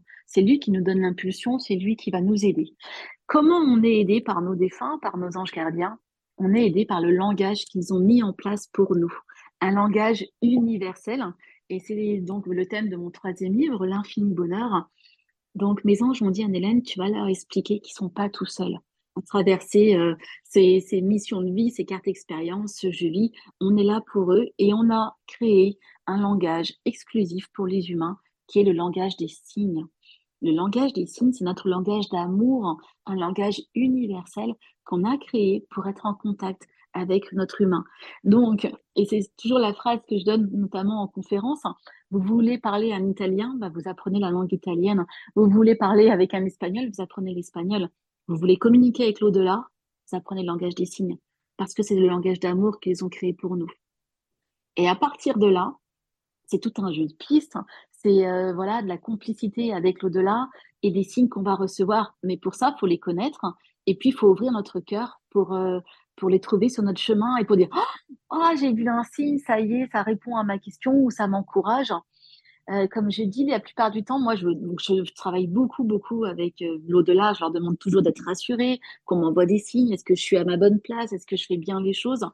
Et quand j'ai pas de signes, pour moi, c'est donc ben, un signe justement que je fais pas les choses correctement. Alors que quand je prends des décisions où là, il y a une succession de signes qui m'arrivent, yes, je sais que c'est une validation, je sais que j'ai fait les bons choix, que je suis sur le bon chemin absence de signes, je suis pas dans la bonne direction. Tu vois, c'est vraiment basique, hein, mais non, ça non, mais c'est euh, basique, non, c'est pas basique. Après, je pense qu'il faut pas avoir des, t'as des gens qui voient des signes partout aussi, tu sais, euh, ça y est, lui, je l'ai trouvé, il y a tel chiffre, il y a tel prénom, alors ça veut dire que, ah. bon. Alors, alors, alors, alors. Ça, ça s'appelle des points communs. Donc, tout ça, j'en parle dans l'infini bonheur. Les anges m'ont dit, ne confondez pas les points communs que vous allez avoir avec une personne, même date de naissance, même musique, même lieu de naissance, etc. Où là, on se dit, ça y est, c'est l'homme ou la femme de ma vie. Pas forcément. Ils m'ont expliqué, ça, c'est des points communs qui prouvent que vous avez un chemin peut-être de vie à faire avec la personne ou que cette personne va vous apporter quelque chose dans votre vie. Ça ne veut pas dire que tout sera rose et que c'est forcément l'homme ou la femme idéale. Donc, euh, faire attention à quels sont exactement les signes de l'au-delà? Les signes de l'au-delà, c'est un arc-en-ciel, une plume. Euh, bon, après, il y a aussi les synchronicités. Mais euh, voilà, apprenons le langage des signes et faisons la différence avec les points communs. Très important. C'est bien que tu le dises parce que j'y pensais et puis c'est vraiment quelque chose, euh, voilà, de pas avoir des, signes en permanence et tout. Quoi. Sachant que, comme tu le dis d'ailleurs aussi dans le livre, on a et heureusement, on a notre libre arbitre hein, et c'est normal, quoi. Oui. Forcément. Oui. Exactement. On a notre pouvoir de création, ça fait partie du jeu vie. On a tous un pouvoir de création. Donc oui, on a nos cartes d'expérience, mais comment on va les utiliser, comment on va les vivre, euh, comment on va les dépasser, comment on va transformer en positif, ça c'est le libre arbitre. Oui. Et puis il y a la loi de? L'attraction aussi. Ah, alors moi je suis fan de la loi de l'attraction. T'es à fond, ouais, je sais que t'es à fond. ouais. ouais, je sais bien, c'est pour ça que je te le dis. Ça, marche vraiment bien. Oui. Ah oui, ça, je te confirme que ça marche bien, oui, ça c'est sûr, ça mm. oui. Ça, moi, je sais que ça le marche. Point de départ, c'est vrai, le point de départ de la loi d'attraction, c'est la gratitude. Oui. À partir du moment où on est dans la gratitude, la loi d'attraction, ça marche tout seul. Et souvent, c'est ce que j'explique à mes enfants, et euh, notamment, c'est dans l'infini sport que je l'avais dit. Vous savez, quand vous avez mes... Enfin, donc là, les enfants, ils ont grandi, mais moi, quand ils étaient petits, ils étaient des fois un peu pénibles. Et maman, on veut ça, il t'a pas fait ici, il t'a pas ah fait ça, gna, gna, gna. Ils étaient toujours en train de faire des reproches, et c'était jamais assez, c'était jamais assez bien. À un moment donné, j'en ai eu marre, j'en ai eu ras-le-bol. Ai dit, vous savez quoi Mais vous allez vous débrouiller. Moi, j'ai plus envie de vous donner. Parce que plus je vous donne, c'est jamais assez bien, c'est jamais comme ci, c'est jamais comme ça. J'arrête tout. Et les anges m'ont dit, mais tu sais, c'est pareil pour nous. Des gens qui sont dans la gratitude, qui nous remercient pour ce qu'on fait pour eux, mais on a envie de leur donner plus. Et les gens qui sont toujours en train de râler, qui sont jamais contents de leur vie, nous, on n'a plus envie de les aider. Et ça m'a fait tilt dans ma tête. J'ai dit, mais oui, c'est exactement ça. Moi, j'aime les enfants d'un amour inconditionnel. Je les aime très fort. Mais après, il faut pas qu'ils exagèrent non plus, tu vois. Alors, tu vas me dire, est-ce que ça, c'est vraiment de l'amour inconditionnel? Mais, mais c'est quand même un échange, c'est un partage. Et, euh, et, quand ils râlent tout le temps, j'ai plus envie. Alors que quand ils sont dans la tête, merci maman, je suis trop contente, t'as fait ci, t'as fait ça, c'est super. Par exemple, ils vont rentrer de l'école, je leur ai préparé leur repas qu'ils aiment. Oh, merci maman, c'est trop bon. Bah, Qu'est-ce que j'ai envie? Le lendemain J'ai envie de leur refaire plaisir et de leur redonner encore des choses qu'ils aiment à manger, par exemple. Donc, pensez à ça dans, la loi d'attraction, dans, la gratitude. Remercier pour ce qu'on a et pas toujours râler de ce qu'on n'a pas. Et justement, dis-moi, j'ai une question, c'est un peu mm. perso, mais est-ce que ça fait partie de la loi de l'attraction? Par exemple, tu vois, quand j'écoute des émissions, ça m'arrive, hein, bah, Caro, elle est bien témoin pour le savoir. Avec Caro, parfois, ça nous est arrivé d'écouter des émissions sur YouTube avec telle personne qui nous intéresse. Hein. Je me dis, mais cette personne-là, vraiment, c'est bien ce qu'elle fait. Et, dans, et je, je t'assure, je me dis, mais elle fera une émission à la radio un jour. Je sais qu'elle en fera une, j'en suis sûr. Et j'y pense ah. tellement que ça, ça, marche à chaque fois, franchement. Euh, oui, mais ça marche, il faut préciser, ça marche sans qu'on fasse quoi que ce soit. Bah oui, c'est ça en plus, ah, c'est ça le truc. C'est vrai, on ne va pas, les chercher. Ben non, justement. Vous avez des exemples à donner ou pas? Ben, On a un ami, Jérôme Viber, c'est un médium aussi, avec Bernard Guéraud. On leur fait un coucou s'ils nous écoutent d'ailleurs. On écoutait beaucoup des émissions sur YouTube et on était à fond. Et moi, je... Caro, elle me croyait pas en plus. Elle dit, mais non, ils vont pas venir, ils ont plein de gens qui les écoutent, ils nous connaissent pas tu vas voir un jour, je suis sûr, on va faire des émissions avec eux. Et vraiment, je le savais, quoi. Et en fait, on les a pas, euh, c'est eux qui sont venus par l'intermédiaire d'autres personnes. Et c'est ça qui est marrant, tu vois. Et après, bah, là, on fait des émissions. Donc, la loi ben d'attraction, ça m'a fait penser à ça, tu vois. C'est marrant. Oui, c'est vrai. Oui, c'est vrai, ça marche. C'est chouette. C'est super. Il mm, faut y croire. Oui, mm. oui, oui. Alors, tu sais, par rapport aux défunts aussi, il y a une chose que tu dis que j'ai trouvé super intéressante. Tu dis que souvent, euh, bah, on pleure nos défunts, oui, mais on, on, pleure sur nous-mêmes avant tout. Est-ce qu'on se demande mhm. s'il est bien ou pas, comment il est, comment ça se mhm. passe pour lui? On imagine sa voix qui va nous manquer, son style, son caractère, son odeur et tout ce que tu veux. Et ça, c'est bien de le dire aussi, quoi. C'est vrai que souvent. Mhm. Après, après, je le comprends tellement. Ah, mais moi aussi, le premier. un grand traumatisme. Oui, oui, oui, de, de perdre quelqu'un. C'est sûr. C'est dire à la personne oui, vous pourrez plus l'entendre. Oui, c'est vous pourrez plus le toucher parce que tu vois notamment, j'ai beaucoup de mamans. Ce qui leur manque, c'est le toucher, plus pouvoir toucher leurs enfants. Et, ce que je voudrais leur dire, c'est que au-delà de cet immense chagrin, est-ce que vous pouvez vous dire, je vais penser au, bien-être de mon enfant. J'ai des mamans hein, qui me disent, Anne-Hélène, on est très très mal, mais est-ce qu'il va bien? Et, et, je dis effectivement, quand la personne vient décéder, pensez à l'envoyer vers la lumière et ne pas retenir par nos pleurs. Alors je sais que c'est compliqué parce que bien sûr qu'on a envie de pleurer, bien sûr qu'on est triste, hein, mais c'est de se dire, ok, qu'est-ce qu'il a besoin maintenant? Est-ce qu'il a besoin encore de moi? Qu'est-ce que je peux faire pour cette personne qui vient de décéder? Et la personne, elle a besoin d'amour. Parce qu'en fait, le vecteur le plus puissant de lumière, le vecteur le plus puissant de lumière, c'est l'amour. Et pour que quelqu'un rejoigne la lumière, il faut lui envoyer de l'amour. Oui, parce que tu dis qu'on les retient souvent. C'est l'amour. Hein. On peut retenir quelqu'un par notre chagrin. Alors, pas tout le monde, hein. mm. mais voilà, pas tout le monde, parce qu'il y a des personnes, elles vont décéder, tout de suite, elles prennent le tunnel de lumière et elles sont envahies d'amour, etc. Et puis, il y a des personnes qui vont culpabiliser de partir. Et ça, j'en ai pas mal qui viennent, enfin, pas mal de défunts, des personnes qui s'étaient engagées à, à guérir, par exemple, d'une maladie qui n'avaient pas vu que c'était la fin et qui, jusqu'au bout, je vais m'en sortir pour ma famille, parce que c'est des gens qui sont très protecteurs, et je vais m'en sortir et je vais guérir et je les quitterai jamais. Et ces personnes-là, quand elles viennent à décéder, elles peuvent être retenues par un sentiment de culpabilité, de ne pas avoir réussi. Plus les chagrins de la famille autour, le chagrin de la famille autour qui pleure, ça peut coincer cette personne, elle va avoir du mal à rejoindre la lumière. C'est pour ça que quand quelqu'un décède, c'est lui envoyer le plus d'amour possible, le, déculpabiliser d'être parti. Euh, on peut en vouloir hein, à la personne d'être partie. Hein. J'ai des gens qui me disent, moi, je ne lui pardonnerai jamais. Mon père m'avait dit qu'il s'en sortirait, il s'en est pas sorti, euh, je lui pardonnerai jamais.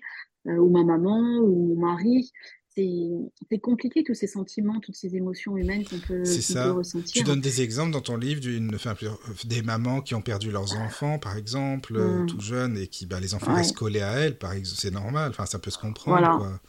Un, enfant qui reste collé, ou même une maman qui s'en veut d'être partie et de, et de mm. laisser. Euh, de laisser ses enfants et elle peut pas, elle a trop d'amour pour eux et abandonner son enfant c'est terrible. Donc c'est déculpabiliser le défunt, déculpabiliser en disant ben, il faut que tu sois bien, il faut que tu rejoignes la lumière, dont on t'envoie plein d'amour et, euh, voilà, et tu vas retrouver plein de personnes que tu aimes. Parce qu'en fait, hein, les émotions comme ça, telles que le chagrin, la colère, la tristesse, ça crée comme un brouillard qui bloque, en fait, qui bloque le, le passage, le passage à l'au-delà et qui bloque un petit peu cet accès euh, au tunnel de lumière. Et souvent, euh, bah, ça c'est ce que je raconte dans mes conférences, j'ai des gens qui viennent me voir, une dame qui m'avait dit, Anne-Hélène, euh, quand mon mari est décédé, je l'ai veillé pendant 15 jours à l'hôpital. Mais Anne-Hélène, je l'ai vraiment veillé du matin au soir. Je ne suis pas sortie, je suis restée enfermée dans la chambre d'hôpital. Et au bout de 15 jours, je me suis autorisée à aller boire un petit café. Juste un petit café, pas longtemps, pour me dégourdir les jambes bon, euh, à la cafétéria. Et elle me dit, vous savez quoi, Anne-Hélène Mon mari, il est décédé à ce moment précis juste les cinq minutes du petit café. Et je m'en veux, je culpabilise, j'arrive pas, il est parti tout seul, mon mari. J'étais pas avec lui, alors que je l'ai veillé pendant 15 jours. Et quand je rentre en contact avec ce mari, le mari me dit, Anne-Hélène, c'est parce qu'elle est partie que j'ai pu me libérer. C'est parce qu'elle est partie que le tunnel de lumière s'est ouvert devant moi. Parce que l'intensité de son chagrin me retenait. L'intensité de son chagrin empêchait ce tunnel de lumière de s'ouvrir devant moi. Et en quittant la pièce, le tunnel est apparu et j'ai pu partir. Et, je vais bien et je souffre plus et j'ai rajeuni parce qu'il faut savoir c'est que dans l'au-delà les personnes décédées rajeunissent. Et donc quand j'explique ça à cette quand j'expliquais ça à cette dame et ça l'a rassurée la culpabilité qu'elle avait de d'être partie à ce moment-là s'est envolée et c'était un poids pour elle euh, ça, ça, l'a bouffé dans ce quotidien de, de s'en vouloir et pourquoi et pourquoi je suis partie à ce moment-là etc bah, et de comprendre que l'explication était toute simple, que c'était parce qu'elle est partie que ça a pu apaiser son mari et il a pu partir dans, en paix et dans la lumière, ça lui a fait énormément de bien. Et puis le mari, de pouvoir transmettre ce message-là, ça lui a fait aussi beaucoup de bien parce qu'il voyait que sa femme euh, bah, était mal en fait. Lui, il était bien dans l'au-delà et il la voyait souffrir sur Terre et de pouvoir la rassurer, ça, ça l'a aussi apaisé. Puis il y a des gens aussi qui n'ont pas terminé leur mission, enfin ce pourquoi ils sont venus s'incarner sur Terre aussi. Alors, euh, ça, c'est marrant, j'ai un journaliste qui m'a posé la question aussi dans une radio ici à Nuna. Il me dit Mais Anne-Hélène, ceux qui n'ont pas fini leur mission sur Terre, comment ça se passe? Et, ben et, tu sais ce qu'ils m'ont répondu, les anges? Ils m'ont dit Anne-Hélène, quand tu vas passer un examen à l'école, par exemple, quand tu vas passer un sujet de bac, ok? Tu as un temps donné pour faire ton sujet de bac, à 4 heures, par exemple. Qu'est-ce qui se passe si au bout de 4 heures, tu n'as pas fini ton sujet? Ben, si au bout de 4 heures, j'ai pas fini mon sujet, il faut que je rende ma copie. Voilà. Ben, tu rends ta copie. Et ben, c'est la même chose avec ton jeu vie. Si tu as l'impression que tu n'as pas été jusqu'au bout, ben, le jeu vie s'arrête. Il y a un compte à rebours qui est lancé, il y a le sablier du temps. Et quand le sablier du temps il est fini, et ben, que tu aies fini ou pas ta mission, ça s'arrête et tu repars. Par contre, je crois mmh. vraiment tu, comprends ou pas? Oui, oui, je comprends, mais ça me fait penser à l'expression est-ce que tu penses qu'elle est bonne? Euh, Si c'est son heure, ben voilà, c'est que s'il est, si bah c'est incarné, c'est que c'était son heure. Enfin, on dit ça parfois. C'était son heure, voilà. On a le sablier du temps, on a des missions de vie à accomplir. Et puis, tu sais, là-haut, ils m'ont dit rien de ce qui vous arrive est grave et tout est parfait. Est-ce que vous n'avez pas fini dans cette, dans cette vie-là? Vous aurez l'occasion de vous réincarner, donc je crois vraiment à la réincarnation, vous aurez l'occasion de vous réincarner et de recommencer. C'est pas grave. Et, avec eux, à chaque fois que j'ai un truc, ils me disent Anne-Hélène, ce n'est pas grave. D'accord, c'est pas grave. Prendre de la hauteur. Alors ça, c'est pas facile. J'ai du mal hein, parce que je reste quand même humaine, donc j'ai un caractère d'humaine hein, forcément. Et quand il me dit ça, ça m'aide. Anne-Hélène, arrête, rien n'est grave. Prends de la hauteur.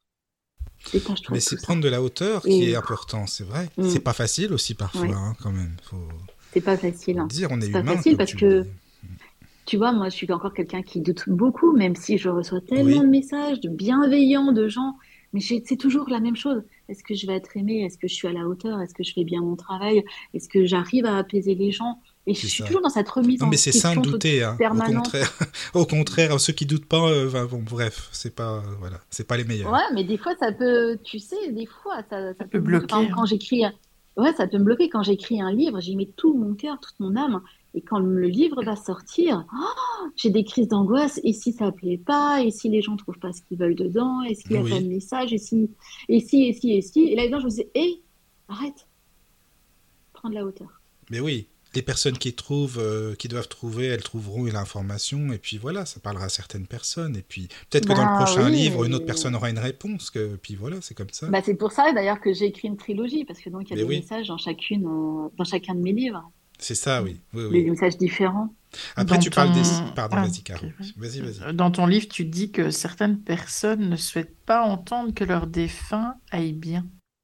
Mmh, c'est difficile, c'est très violent pour eux. C'est très violent. Mmh. Ils sont dans un tel chagrin, ils sont dans un tel trauma, ils vivent un tel traumatisme que euh, entendre que la personne décédée va bien et qu'elle euh, s'éclate entre guillemets là-haut, c'est trop violent pour eux. Ils préfèrent pas l'entendre.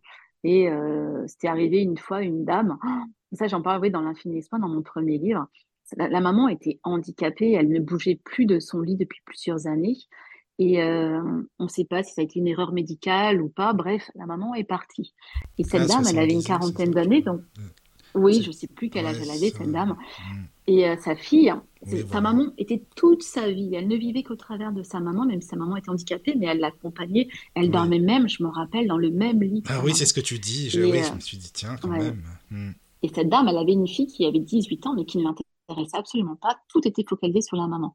Et quand la maman, elle part, donc elle vient me voir, et là, maman, je la vois, mais j'ai envie de dire en pleine forme, euh, elle ne souffre plus, elle est plus handicapée, elle est heureuse. Cette maman me dit, vous savez, Anne-Hélène, si j'avais la possibilité de revenir sur Terre, c'est non, je ne reviendrai pas. J'ai tout, je, suis heureuse là-haut.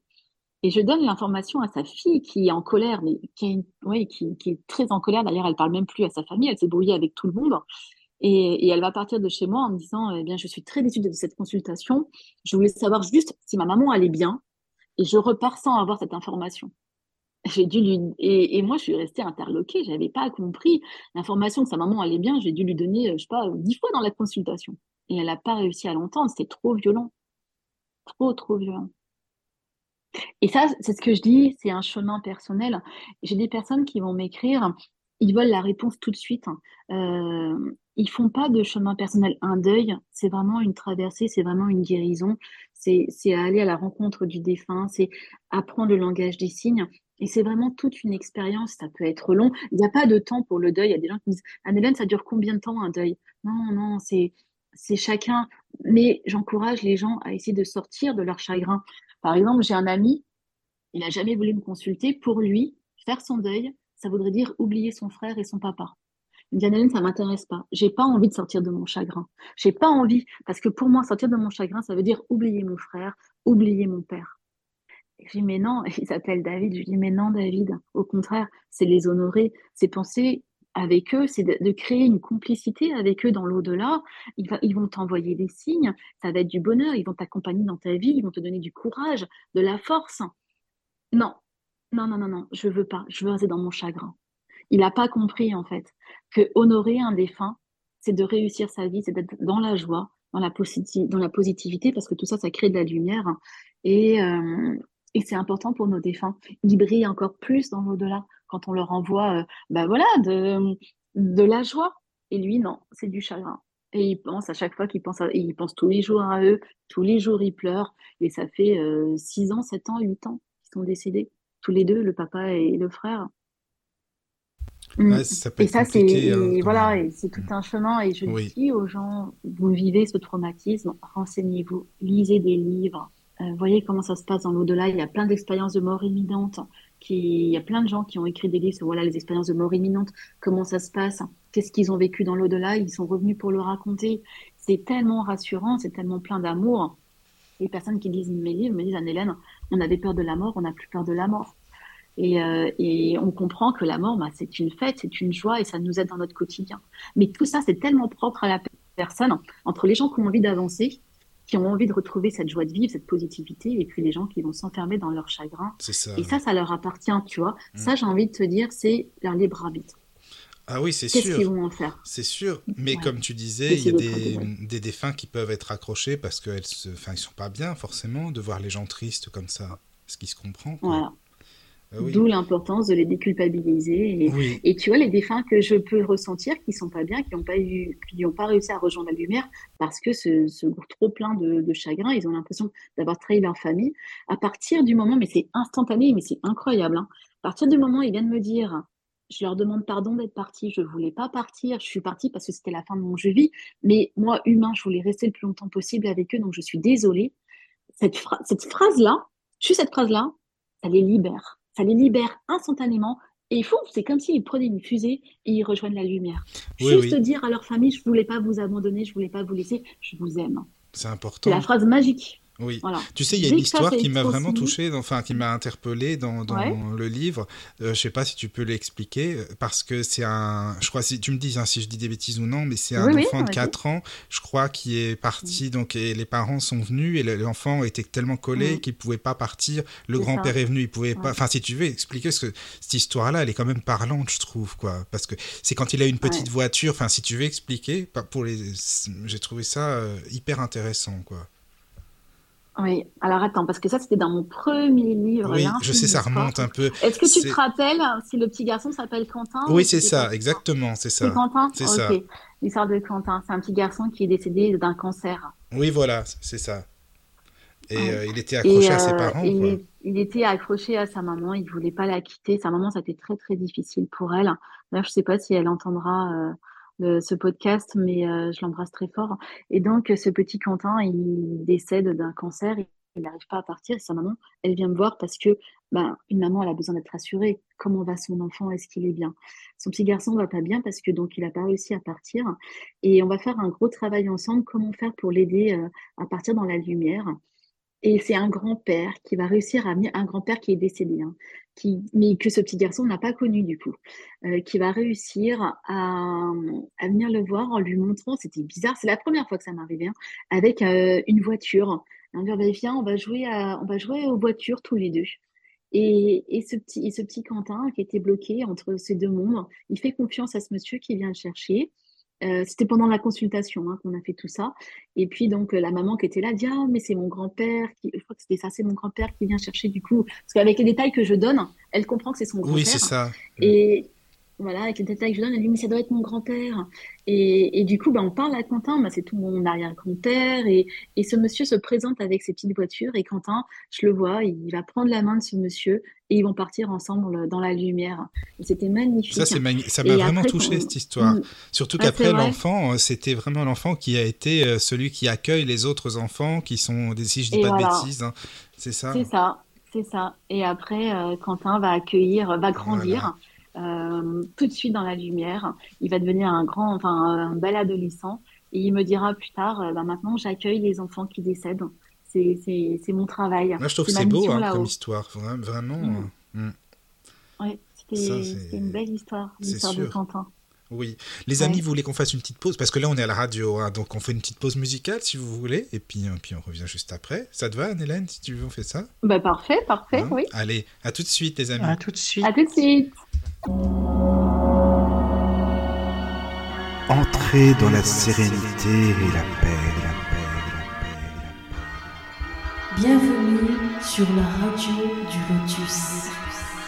Et nous revoici après cette pause musicale. Recoucou les amis, donc je suis toujours avec Caroline et Anne-Hélène. Recoucou, vous êtes toujours là? Coucou Toujours, toujours. Ça fait plaisir. Avec plaisir. Bon, bah merci beaucoup, c'est bien. Vous Merci des... Des messages? Oui. De, Entre-temps. Ah, super. Armel qui nous écoute. Bah, bonsoir Armel alors. Euh, bonsoir Armel. Bonsoir, bonsoir. Et elle dit Bonsoir, je m'appelle Armel, je suis votre émission en ce moment direct et je vous dis bravo. Ah, c'est sympa, ça fait plaisir. Voilà, et puis. c'est gentil. Et puis il y a Lily Cathy, mais qui est partie parce qu'elle devait euh, faire dodo. Elle dit Merci pour vos mots, c'est très intéressant. Oh, ça me touche. Bon, c'est très bah, gentil. tu vois, hein. Hélène, je t'avais dit, hein, je t'avais dit qu'il y avait, plein de gens intéressés. Merci. Voilà. Mm, Alors, s'il y a d'autres questions, n'hésitez pas, les amis, hein, sur le chat ou euh, contact radiodulotus.fr. Enfin, c'est Caro, la secrétaire de la radio, qui va vous relayer les messages. Merci, Caro. Avec plaisir. Caro, elle a sa casquette de secrétaire dans la radio et de médium euh, dans la vie. C'est marrant, quoi, c'est ça. Mm. Ah oui. Et mm. puis, euh, et, puis bah, c'est très bien, voilà. Alors, j'avais une question. Tu sais, tu expliques aussi dans tes livres que il peut y avoir des communications avant que, je sais pas comment on peut dire, une, entité, un être, un esprit, je sais pas comment tu appelles, euh, naisse, tu vois, vienne au monde. Est-ce que tu peux en parler, puisque bah, il y a le plan de vie, comme on disait tout à l'heure euh... Non, attends, j'ai pas compris. Tu sais, tu as, des parents. Ah oui, euh, l'âme d'un enfant qui, qui, peut, qui peut échanger et passer des messages avant sa naissance. C'est ça, c'est ça que je veux dire, ah, oui. Ah oui. Oui, oui, oui, oui, oui. oui. Comment euh, ça, ça, m'est arrivé. Eh ben, ça m'est arrivé avec euh, mon amie Sandra, qui était enceinte euh, d'une petite fille. Et euh, elle avait attrapé la toxoplasmose et on ne savait pas si l'enfant allait être handicapé ou pas. Et donc, c'était, t'as vu, enfin, je sais pas si les gens ont déjà fait ça. Enfin, oui, déjà, Sandra. la toxoplasmose, elle n'avait pas d'enfant depuis longtemps, elle en voulait mm. absolument, elle n'y arrivait pas depuis très longtemps. C'était vraiment une belle histoire que j'ai partagée avec mm. elle. Et puis donc pour son deuxième enfant, pour Manon, euh, voilà, on... prise de sang, elle a attrapé la toxoplasmose. Et après, il faut faire euh, une amyosynthèse, mais c'est compliqué, on n'a pas les résultats instantanément. Donc effectivement, la, maman, elle va énormément stresser en se disant, est-ce que je, vais mettre au monde un enfant euh, qui sera handicapé ou pas? Et puis, je me rappelle, j'avais posé mes mains sur son ventre. Et c'était la première fois que je suis rentrée en contact avec l'âme de Manon qui m'a dit Va dire à ma maman que tout va bien, je suis en pleine forme et j'arrive. Et effectivement, il y a eu la myosynthèse après, il y a eu le résultat de la myosynthèse. Et aujourd'hui, Manon a 9 ans et elle est en pleine santé. Elle n'avait pas du tout été contaminée. Mais j'avais eu donc cette information. Alors, je sais qu'à l'époque, ça avait rassuré Sandra parce qu'elle avait confiance en moi. Bon, elle a été encore plus rassurée quand elle a eu les résultats du médecin. Mais euh, moi, d'avoir entendu clairement cette petite voix par télépathie, cette petite maman qui me annonce à ma maman que je vais très bien et que j'arrive, euh, oh, je me suis dit, mais j'ai plus du tout eu de doute et j'ai pas, j'ai plus du tout stressé en tout cas. Et c'est révélé être vrai. Là, je trouve ça bien aussi, mm. hein, cette situation de, de savoir, euh, parce qu'on en parle très peu, hein, de situation justement des âmes avant de s'incarner. Pareil, j'avais aussi une, une jeune fille, elle, elle m'a énormément touchée. Son histoire, elle est dans l'infini bonheur, dans, dans mon dernier livre. Elle n'arrivait pas à être maman et elle avait fait plusieurs inséminations artificielles et à chaque fois, euh, le petit bébé, ben, le, petit embryon, on va dire, tombé, ça ça fonctionnait pas. Et elle était venue me voir, ah, mais elle était vraiment mal, hein. vraiment, elle avait même un peu des, envies suicidaires. Je me rappelle quand je l'avais vue. En plus, son papa était décédé un petit peu avant, elle arrivait vraiment pas à s'en remettre. Et puis, euh, et puis de se dire comment va aller mon couple. Ça fait des années qu'on essaie d'avoir un enfant. Est-ce qu'on va, est-ce que notre couple va tenir si on n'arrive pas à avoir d'enfant? Enfin, c'était compliqué. Et quand elle était venue à la maison, euh, j'avais vu cette petite, j'avais vu une petite âme. Je l'avais vue qui allait venir s'incarner. Et je lui avais dit, mais t'inquiète pas, ça va marcher. Tu vas tomber ensemble. C'est toujours un risque hein, que je prends et j'ai toujours peur de donner des faux espoirs. Mais là, je voyais vraiment cette petite âme. Et elle était venue me voir pile le jour où elle allait faire une insémination artificielle. Ah Donc dans ma tête, c'était yes, ça va marcher. J'ai vu l'âme qui allait venir s'incarner. Et pas de chance, elle me rappelle 15 euh, jours, 3 semaines plus tard en me disant, bah, Hélène, en fait, non, ça n'a pas marché. Je ne suis pas enceinte, euh, je, viens de faire un test de grossesse, c'est pas bon. Et là, je me dis, purée, je lui ai vendu du rêve, je lui ai dit que ça allait marcher. Et donc, moi, c'est remise en question. Et puis, en fait, euh, elle voulait tout abandonner parce que entre l'espoir que je lui avais donné et puis c'était son énième insémination artificielle, elle en a, enfin voilà, c'est douloureux, hein, c'est des, je crois qu'aussi elle fait, euh, c'est beaucoup de prises d'hormones, enfin c'était compliqué. Et puis finalement, elle va recevoir un signe de son papa. Elle va retenter une dernière fois et elle va tomber enceinte et elle a accouché là d'une petite princesse. J'ai vu, elle a fait un TikTok euh, trop drôle où euh, elle dort pas parce que sa fille qui a plus d'un an maintenant euh, ne fait toujours pas ses nuits et, et ça a marché et elle est, ouais, et elle est vraiment ah, tombée tant mieux, c'est bien. C'est bien. Ouais, j'étais contente. Mais je te comprends hein, que tu doutes sur le moment. Je comprends que tu dises, mais oh mince, qu'est-ce que j'ai dit? J'ai vendu du rêve et tout. Puis finalement, mais tu vois, bah comme quoi. Hein. Mais c'est bien de se remettre en question. Mais ça, voilà, finalement, c'est que tu l'as bien vu, c'était bon. Voilà. Il y avait bah, je l'ai je l'avais vraiment vu. Donc, pareil, je lui avais dit, écoute, je veux pas te donner de faux espoirs, mais je, je vois l'enfant, je, je, te vois enceinte, je vois le bébé dans ton ventre, je, je le vois vraiment. Et, euh, mhm. et donc, ça n'a pas marché cette fois-ci, mais ça a marché la fois suivante. Donc, tu vois, la notion de temps, par contre, je ne l'ai pas forcément. Bah déjà, la notion de temps, elle n'est pas la même du tout euh, ici sur, sur Terre que là-bas, quoi. Mm, mm. Il y a ça aussi. J'ai des gens aussi qui me demandent quand est-ce qu'ils vont décéder. Alors ça, c'est pareil. Pas Et tant mieux, hein. Je suis désolée, mais j'ai pas la réponse. Hein. Bah, ma maman, elle a combien... Euh, voilà, je suis attachée à ma maman, elle, elle, est âgée maintenant. Il lui reste combien de temps à vivre? Je ne sais pas. Je ne sais pas, j'ai pas envie de savoir. Bah, euh, non, Et tu sais, bah tiens, je vais donner une petite anecdote, moi qui m'a profondément choquée. Donc au mois d'avril, je suis allée voir mon papa qui, qui vit, ma maman est décédée hein, et euh, il est en couple avec une autre dame. Et puis cette dame, elle est très branchée euh, voyante. Alors voyant, voyant, je crois qu'elle y va euh, presque toutes les semaines. Si c'est, bon, bref. Donc tout ce que moi je je, je suis pas. Et elle me dit, écoute, je suis contente que tu sois là parce que c'est la dernière fois que tu vas voir ton papa. Parce que je suis allée voir un voyant, il m'a donné la date de, de décès de ton papa et dans quelques jours là, il décède. Tu le reverras plus jamais. Donc là, c'est le jour de Pâques, il y a tes frères qui sont là. Je suis vraiment heureux pour ton papa parce que pour la dernière fois, ils nous voient tous ensemble réunis. je l'ai regardé, sincèrement, je l'ai mal pris. Je me suis dit. Euh, bah, c'est normal, attends. Euh, comment on peut croire ce genre de choses? C'est ça. Je ne crois absolument pas que quelqu'un ait le pouvoir d'annoncer, euh, de prédire la mort, la date de mort de quelqu'un. Et, d'ailleurs, elle me dit, voilà, on devait partir au mois de septembre en vacances, donc je pense qu'on va pas partir en vacances parce qu'il va mourir avant ton papa. Donc vous voyez, mon papa, euh, il va bien mourir avant le mois de septembre. J'ai pas voulu connaître. Je vais pas Attends, dire, c'est quoi la J'ai pas voulu. Enfin, excuse-moi, mais excuse-moi, elle te dit ça comme ça. Bon, bah, tu sais, euh, normal, il va bien se mourir. Non, mais ça, c'est quoi Elle me balance ça le jour de Pâques. Normal, tout va bien. C'est super, c'est bien, c'est sympa. J'avais juste envie de me sauver. Ben oui, tu m'étonnes. Mais pourquoi Qu'est-ce que je fais là N'importe quoi, vraiment.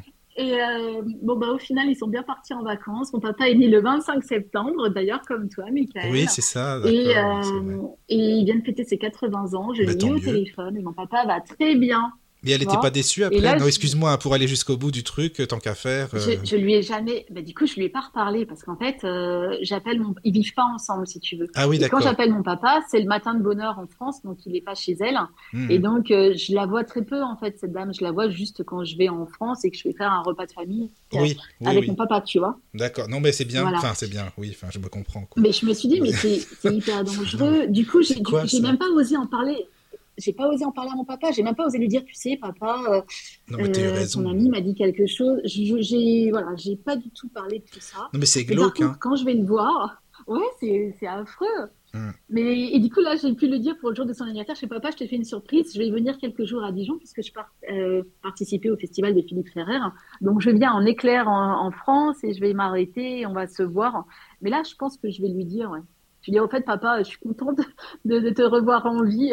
T'as eu un sursis de combien de temps finalement C'est bon. Je sais. Non, mais... Voilà, du coup, je ne sais pas de combien il a eu. Non, mais c'est choquant ce truc-là. Euh, et voilà, et euh, il y a des voyants, on va dire, des personnes qui font croire des choses, mais je trouve que c'est dangereux même. Oui, c'est sûr, mm. c'est vrai. Et justement, ça m'amène aussi sur, euh, non pas une question, mais tu sais, euh, tu parles dans ton livre des, des, personnes qui ont perdu leur femme ou leur, enfin voilà, un conjoint, quoi, finalement, et qui viennent te voir. Et le conjoint, parfois, accepte ou n'accepte pas toujours que la personne soit ou remariée ou non, ou tu as, des, as des, des, des, des, conjoints qui disent, bah tant mieux, il a refait sa vie, c'est bien, c'est très bien, ou non, ou qui restent collés, justement, parce qu'ils sont encore jaloux, parce qu'ils sont. Qu'est-ce qu'on peut en dire?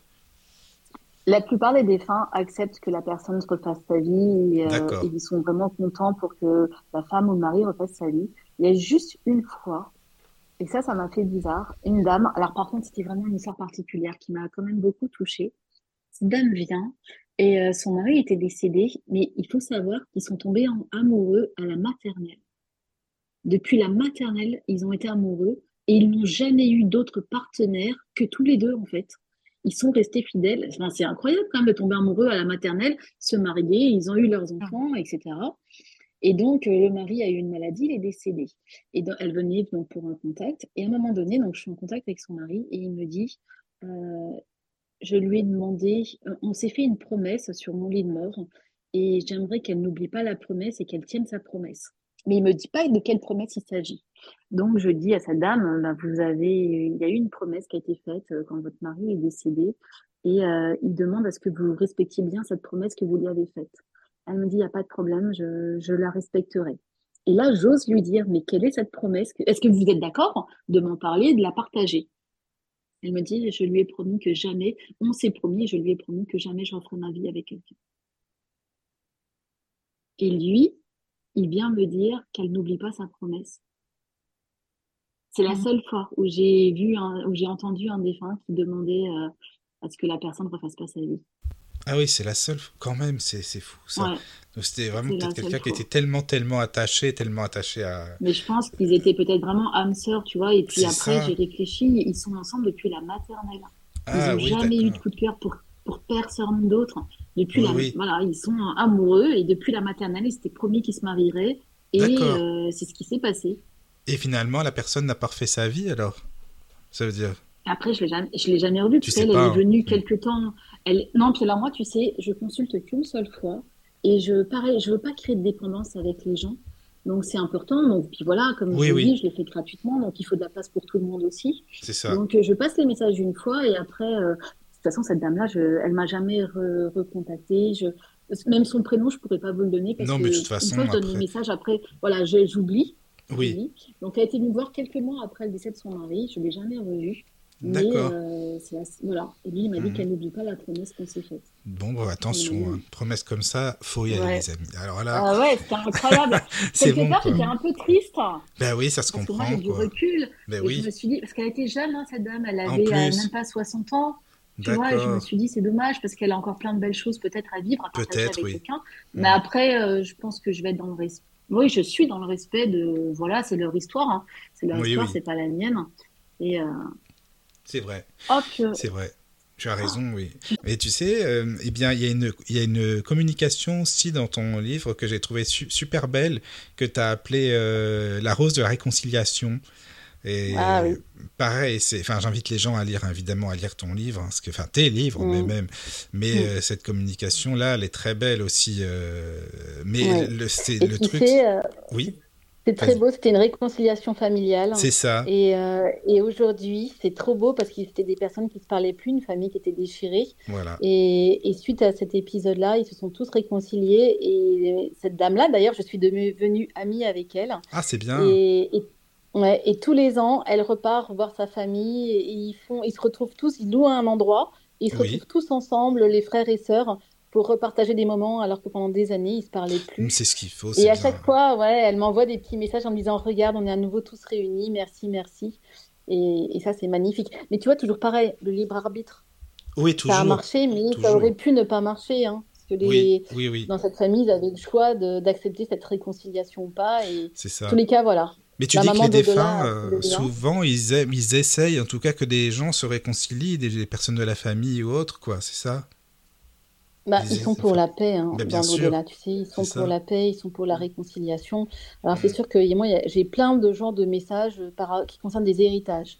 Oui, alors l'héritage de ah ci, l'héritage de ça, maman devait me laisser ça, et puis finalement mon frère a dit que c'était pour moi, euh, pour lui et pas pour moi. Enfin bon, bref, les gens se déchirent beaucoup, beaucoup pour les problèmes matériels. Et ce qu'ils attendent, c'est que les défunts viennent régler les problèmes matériels quand ils sont dans mon petit bureau de consultation.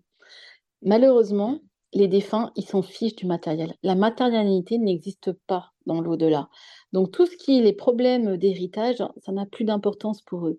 Eux, c'est vrai, ce qu'ils veulent, c'est l'amour. L'amour, la paix, et comprendre que sur Terre, on est là pour créer, bah voilà, cette énergie d'amour, de paix, de joie, pour créer de la lumière dans l'au-delà. Et tout ce qui est euh, problème matériel, ça n'a aucune importance pour eux. Tu vois? D'accord, oui, oui. Mais effectivement, les gens sont contents de voir quand les, les enfants restent unis, mais ça arrive, euh, je t'avouerai que ça arrive très rarement. C'est ça, malheureusement, c'est sûr, malheureusement. Mmh. Euh, une autre question aussi, je voulais savoir en général comment euh, se retrouvent les, les enfants après leur désincarnation, étant donné qu'évidemment ils ont eu plusieurs vies avant en tant qu'adultes et autres. et tu en as parlé un petit peu tout à l'heure, mais est-ce qu'ils restent enfants ou ils grandissent quand même? La plupart, hein, tu vois ce que je veux dire le caractère? grandissent. grandissent la plupart. Ouais. La plupart, ils grandissent. La plupart, ils deviennent adultes ou jeunes ou euh, adolescents quand c'était des bébés. oui, parce qu'ils savent ce qu'ils ont fait, ils savent pourquoi ils se sont incarnés à la base. Et, mm, mm. Euh, Tout à fait. Tous les enfants qui ont rejoint la lumière, j'entends. Hein. Oui, bien sûr. Oui, oui. D'accord. Exactement. Bon, bah merci. Ils grandissent. Merci pour les, réponses. C'est super, ça fait plaisir. Euh, Caro, n'hésite pas si tu as des questions, si on a sur le chat, évidemment. Moi, je voulais savoir qu'est-ce que tu penses des, consultants qui viennent pour te tester. Hmm. Alors, bah, tu veux, vais, je vais vous faire peut-être rire, je ne sais pas. Euh, donc, je fais des, des dédicaces maintenant. C'est vrai qu'avec mon mari, avant, je recevais à la maison, mais c'était chez moi, dans mon, bah, chez moi. Et là, j'ai tellement, tellement de monde qu'avec mon mari, on a discuté, on a dit non, mais euh, on n'a plus envie que toute la terre, enfin pas toute la terre entière, mais que tout le monde vienne chez nous, c'est vraiment dans notre intimité, tu vois. Dans le petit bureau, je consultais, par exemple, j'avais pas de toilette, les gens me demandaient des toilettes, donc c'était vraiment les emmener dans mon lieu de vie.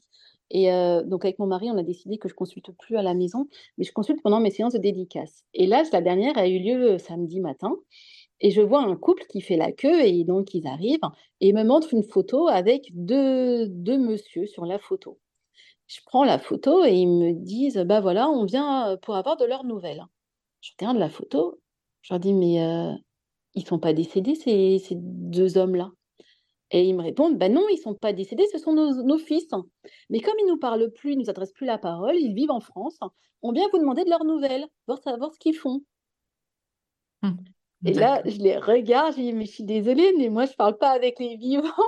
Euh, ma ma mission, c'est d'aider les personnes qui sont en souffrance par rapport à un deuil et, je, rentre en communication avec les défunts, et là, oui, ils peuvent me dire s'ils sont bien, euh, la mission qu'ils ont dans l'au-delà.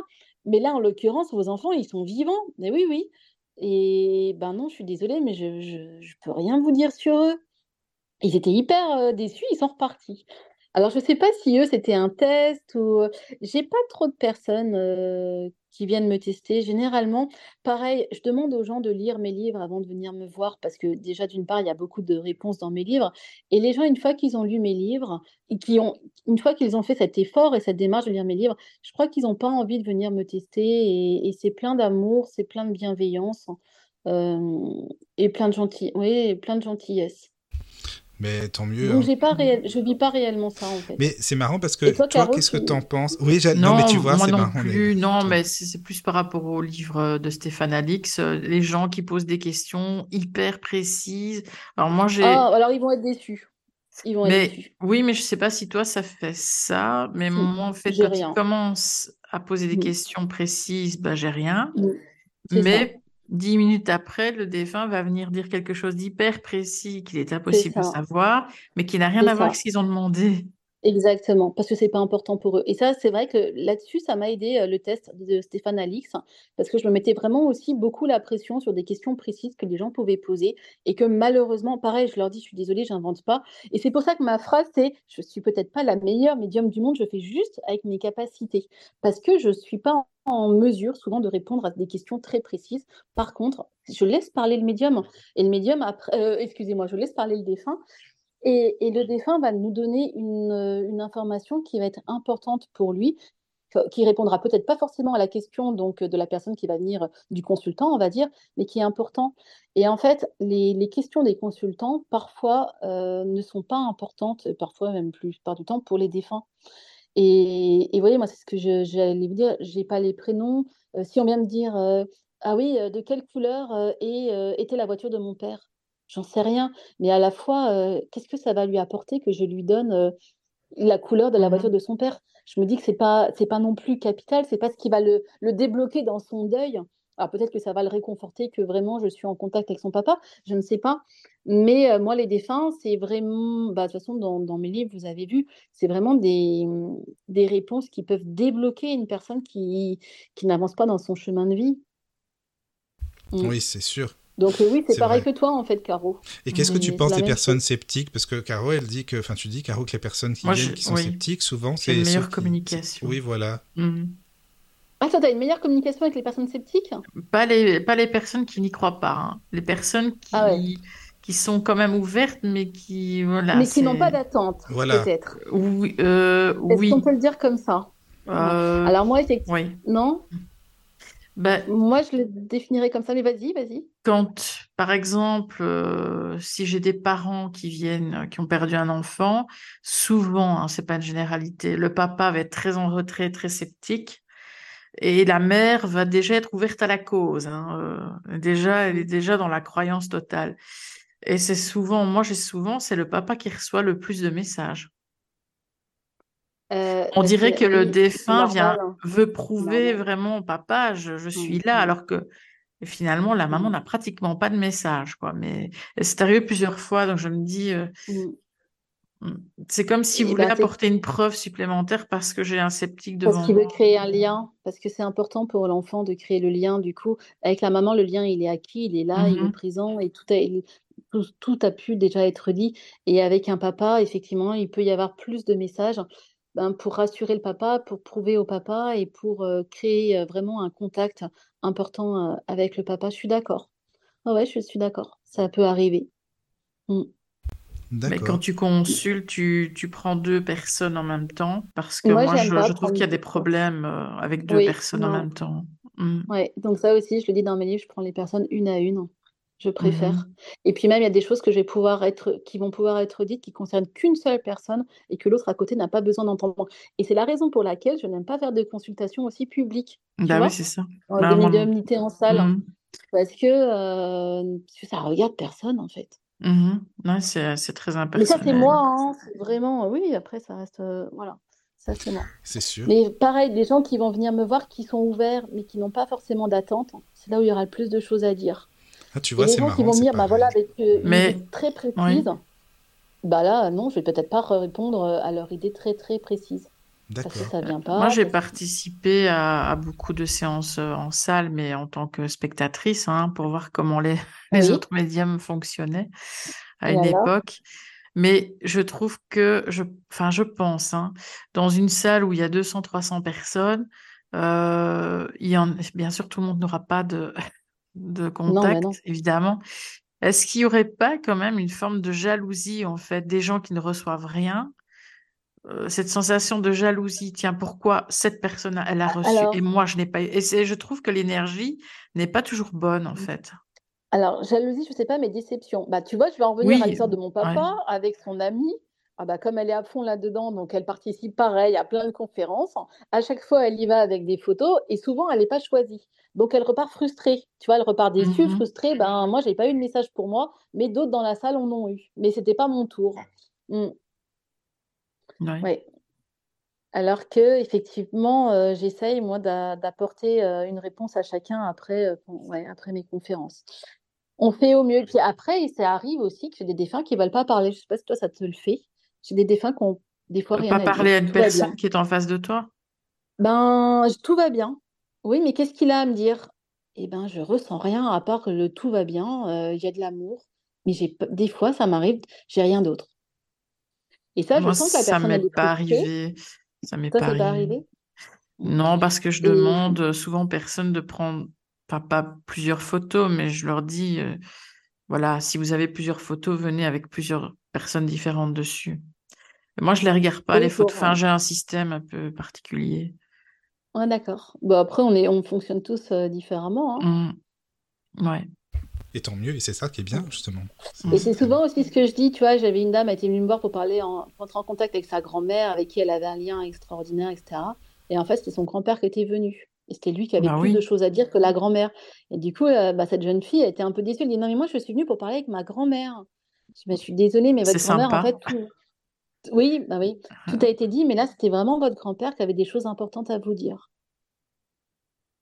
Et tu vois, ils sont souvent, ils sont souvent déçus aussi. Je sais pas si toi tu as de dire ah est-ce que tu as retrouvé un tel, un tel? Non. Oui. Alors ils comprennent mmh. pas les gens en fait. Alors moi, je leur dis, ils se sont retrouvés, mais ils restent pas tout le temps ensemble, ils passent mmh. pas tout leur temps ensemble. Ah bon, mais pourquoi? Mmh. bah, Parce qu'ils font d'autres activités, parce que et mais c'est et je leur dis, mais il, faut pas être triste, hein, parce que c'est un choix personnel et eux, ils le vivent très bien là-haut. Ça, effectivement, j'ai souvent ça très... j'ai souvent ça. Mmh. Samedi, je l'ai eu plein de fois ça. En tout cas, les filles, moi, ça me plaît bien. Franchement, hein, que vous échangiez aussi comme ça, je trouve que c'est super intéressant. Bah, en tout cas, moi, j'aime beaucoup, mais pour les auditeurs aussi, c'est bien, justement de pas, bah, tant mieux alors. Non, c'est vrai, c'est bien, c'est, une discussion, euh, bah, c'est interactif, comme on disait. Alors moi, j'avais une question, euh, Anne-Hélène, tu sais, tu dis dans ton livre, dans ton premier livre, je crois, hein, que tu avais une communication avec un, homme d'affaires que tu as connu de son vivant, Paul, je crois, si je dis pas de bêtises, je sais plus. Et, donc, en fait, ce, fameux Paul qui a demandé euh, à, faire une, à écrire une lettre à sa femme, c'est ça, hein, de, pour, par ton intermédiaire, pour lui demander pardon pour certaines choses, ça c'est, leur vie aussi, quoi. Et tu dis qu'il il était entouré de deux enfants, c'est ça? Tu as vu deux enfants autour de lui? Oui.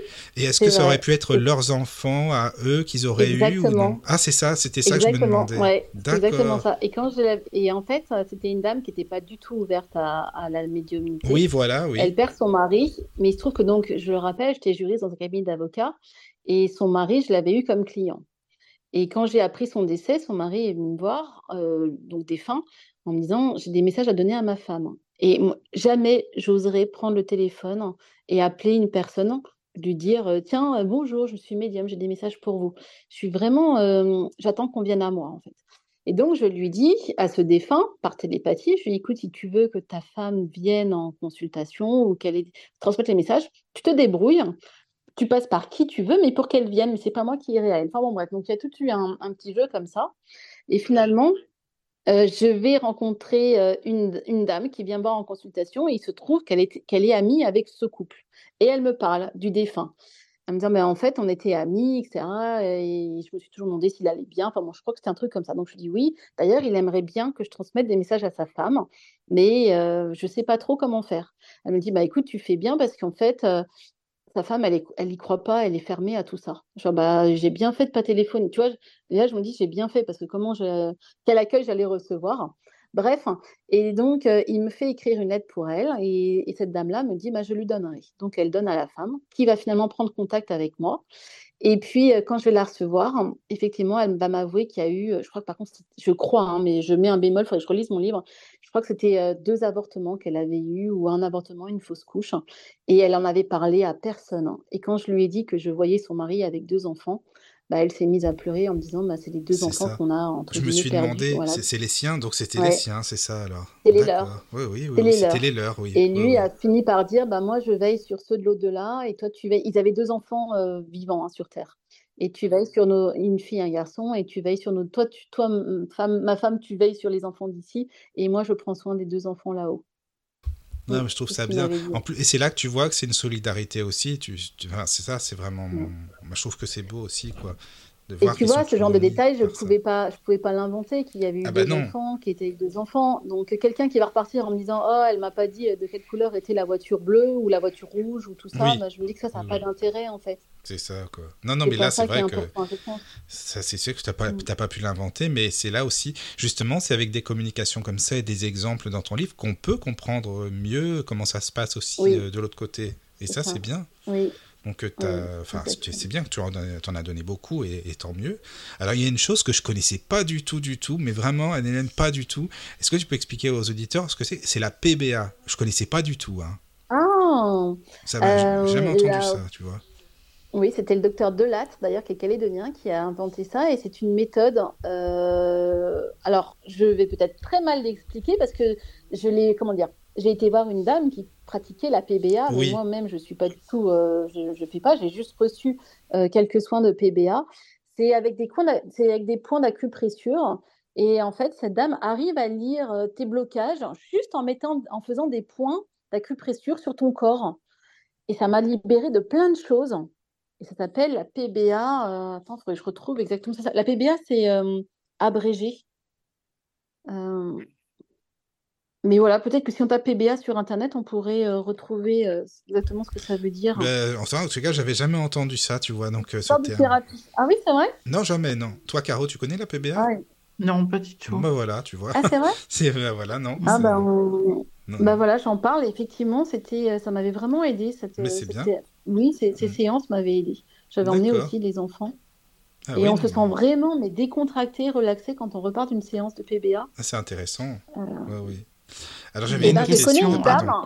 Oui, pardon, vas-y, ah bah vas-y. Je connais une dame à Perpignan qui a développé, euh, donc, qui a cette méthode PBA, mais qui fait euh, un peu plus. Euh, alors attendez, en plus j'ai un app. Bon, est-ce que vous m'entendez? Parce que j'ai un appel oui, qui arrive Oui, non mais on t'entend très bien, c'est parfait. C'est parfait. Super, j'arrive pas à le Je sais pas comment faire pour le rejeter. Non, non, ah, mais c'est parfait, on t'entend bien. T'inquiète pas. Voilà. Euh, et, donc, cette dame, elle est à Perpignan et je sais qu'elle consulte comme ça et elle aide beaucoup de gens euh, par sa méthode. Voilà, enfin, bon, c'était la petite aparté par rapport à la PBA. D'accord. Non, mais c'est en tout cas, c'est à, découvrir. C'est bien, c'est à découvrir. Hmm. Il y a une question, Caro, c'est ça? Il y a une question via l'application de Mandy Lane qui demande quand une âme est réincarnée et que quelqu'un vient vous voir, vous ne pouvez plus communiquer avec? Point d'interrogation. Ah, par rapport à la réincarnation mmh C'est ça. Alors, pareil, on y croit, on n'y croit pas. Moi, je donne juste les enseignements que je, que je reçois. Et ce qu'on m'a dit, je sais, hein, j'ai plein de gens qui viennent me voir en me disant oh, j'ai mon petit-fils qui est né, ben, c'est le portrait craché de mon frère, donc je suis sûre que c'est mon frère qui s'est réincarné dans mon petit-fils, etc. Euh, Là-haut, ce qu'ils m'ont dit, c'est ils, ne se réincarneront uniquement euh, quand il y aura plus de personnes sur Terre qui penseront à eux. Je ne sais pas si vous avez vu le, dessin animé Coco, un dessin animé de Walt Disney que je trouve bah, fantastique. moi non, mais Ça, se passe au Mexique. Oui, bah oui, excuse-moi. Non, non, mais non, mais t'inquiète pas, ça va. Oui. Euh, Coco, c'est un petit garçon non, ça je connais, mais je l'ai pas vu. Moi, je le connais, mais j'ai pas vu. Oh, je le conseille à tout le monde. Il est magnifique ce dessin animé. C'est sur l'après-vie et franchement que Walt Disney fasse un, un dessin animé sur l'après-vie, je trouve que c'est extraordinaire. Et donc, c'est un petit garçon, c'est au Mexique, c'est la fête des morts. Et puis bon, il va se retrouver propulsé dans le monde des, des morts. Il va retrouver toute sa famille. Et notamment, à un moment donné, euh, on leur explique que si on ne pense pas à eux, si on ne pense pas aux défunts sur Terre, enfin, si les personnes, excusez-moi parce que j'ai plein de messages qui m'arrivent, ça m'a perturbé. Donc j'essaie de les enlever. Euh, si nous, humains, on ne pense plus à nos défunts, nos défunts dans l'au-delà vont disparaître. C'est le message du film. Et à un moment donné, effectivement, dans le film, il y a un monsieur, il n'y a plus personne qui, pense à lui sur Terre et il disparaît. Et dans le monde donc de l'au-delà, on est triste de voir cette personne disparaître. Et en fait, moi, ce que j'ai compris dans ce dessin animé, mais qui n'est pas montré, c'est que cette personne-là, parce qu'il n'y a plus personne qui pense à lui sur Terre, c'est comme ça qu'il va se réincarner. Il s'envole, je crois qu'il se transforme en papillon, et en fait, il va pouvoir se réincarner. Et c'est vraiment aussi le message que j'ai reçu. On se réincarne quand on n'a plus personne qui pense à nous sur Terre, au bout de plusieurs générations. Donc, euh, et effectivement, une fois que la personne après va être réincarnée, on peut plus communiquer avec. Mais normalement, nos grands-parents, euh, je crois même nos arrière-grands-parents, ils sont encore tous là-haut. Ils ne se sont pas encore réincarnés. Ça, je vous demande pas de me croire, mais c'est vraiment l'enseignement que j'ai reçu, en tout cas. Donc, quand quelqu'un vient me dire j'ai fait une fausse couche et je viens de tomber enceinte et je suis sûre que c'est ma première fausse couche, c'est mon premier bébé qui revient, pour moi, non. Bah, c'est même dangereux parce qu'ils font un transfert et puis. En plus, en mmh. plus. Exactement. Et d'où le bébé pansement, un peu peut-être, etc. Bah tu vois où on va penser toute sa vie que c'est le frère incarné ou, ou même le mmh tonton, le tonton incarné. Tu vois, cette dame qui me dit Je suis sûre que c'était, c'est mon frère qui est venu se réincarner dans mon petit-fils, mon frère qui est mort dans des conditions tragiques quand il était jeune d'un accident. Oh là là, non, non, non, votre frère, il est là dans l'au-delà. Et ce petit bébé qui arrive n'a rien à voir. Donc, non. Alors, on en rajoute en donnant le même prénom. Ah oui, Mmh. Alors ça, les prénoms, oui, je suis d'accord. Mmh. Mais tout ça en psychogénéalogie, en fait, quand on commence à s'y intéresser, c'est impressionnant et on, c'est plein d'erreurs mmh. qu'on ne, fait plus. C'est pour ça que c'est important la psych. Enfin, moi, je trouve ça très important la c'est super important, c'est sûr. Ah, il y a Armel qui nous écoute et qui demande où est-ce qu'on peut acheter tes livres? Sur Amazon. Euh, ils sont en vente sur Amazon. Sincèrement, c'est là en plus où je suis le plus rémunérée. Euh, sinon, vous pouvez les commander dans les librairies. Voilà, et ça sera sur commande parce que je suis en auto-édition, je ne suis pas euh, éditée par un éditeur. Donc, euh, je suis en auto-édition, et... mais vraiment sur Amazon, c'est ce qui est le mieux pour moi. Donc, l'infini espoir, l'infini amour, l'infini bonheur. Et j'ai même écrit euh, deux contes pour enfants. Autre question de d'Armel qui demande est-ce que tu consultes par téléphone? Alors, il y a un, important décalage horaire. Je le fais par message. Vous m'envoyez votre demande, vous m'envoyez vos photos et dès que je peux, dès que j'ai un petit peu de temps entre toutes mes activités, je réponds. Donc je ne répondrai pas forcément à la minute. À la minute hein. Vous voyez, là, sincèrement, j'ai des messages encore pas mal en attente parce que j'en reçois beaucoup. donc voilà, si la personne, elle peut m'envoyer sur Messenger sa demande, les photos qui vont avec, et je fais mon maximum pour me connecter et répondre. Mais du coup, je réponds à mon rythme. Donc, c'est pour ça que les, personnes vont. Alors, mettez bien votre téléphone après sur silencieux la nuit, par exemple, parce que comme on est vraiment, il y a un gros décalage horaire. En fait, quand vous, vous dormez, moi, je vis. Et quand je dors, c'est vous qui vivez. Donc, euh, vous pouvez recevoir des messages de moi, mais en pleine nuit. Qui correspond en pleine nuit pour vous, mais qui est en journée pour moi, en fait. Donc, je fais vraiment comme mmh je peux. Mais toujours avec plein d'amour et j'essaie de faire au mieux pour chacun et si, si j'y arrive. De toute façon, tu fais comme tu peux, et puis voilà, mais euh, bah, c'est très bien. De toute façon, tu réponds, donc euh, c'est bien, quoi, disons. Bah, merci, euh, Il y a des gens qui m'envoient des mails, mais sincèrement, c'est pas pratique pour moi parce que souvent, je réponds par message vocal. Je gagne ah un temps énorme. Et les gens qui m'écrivent par mail, alors là, j'ai encore plus de retard oh, parce que c'est trop long pour moi, je perds mm. trop de temps. Je gagne beaucoup de temps à faire des messages vocaux, et sur Messenger, c'est super. Oui, je comprends. Bah oui, c'est beaucoup mieux, ouais, c'est clair. C'est plus pratique, c'est sûr. C'est plus pratique pour moi, je peux dire plus de choses en, moins de temps. Oui, oui, oui. Alors, je sais pas s'il y a d'autres questions. Moi, j'en ai une, mais Caro, vas-y, dis-moi, est-ce qu'il y a d'autres questions ou toi-même euh, Non, je, Enfin, moi, j'en avais une. Eh ben, vas-y, comme bah, ça. C'est de euh, savoir si tu as des, des contacts avec tes proches. Alors, j'ai des contacts avec mes proches, mais pas comme. Alors, euh, mes grands-parents, pas forcément. Je, pense j'ai des pensées pour eux, mais je me faisais la réflexion il n'y a pas très longtemps d'ailleurs.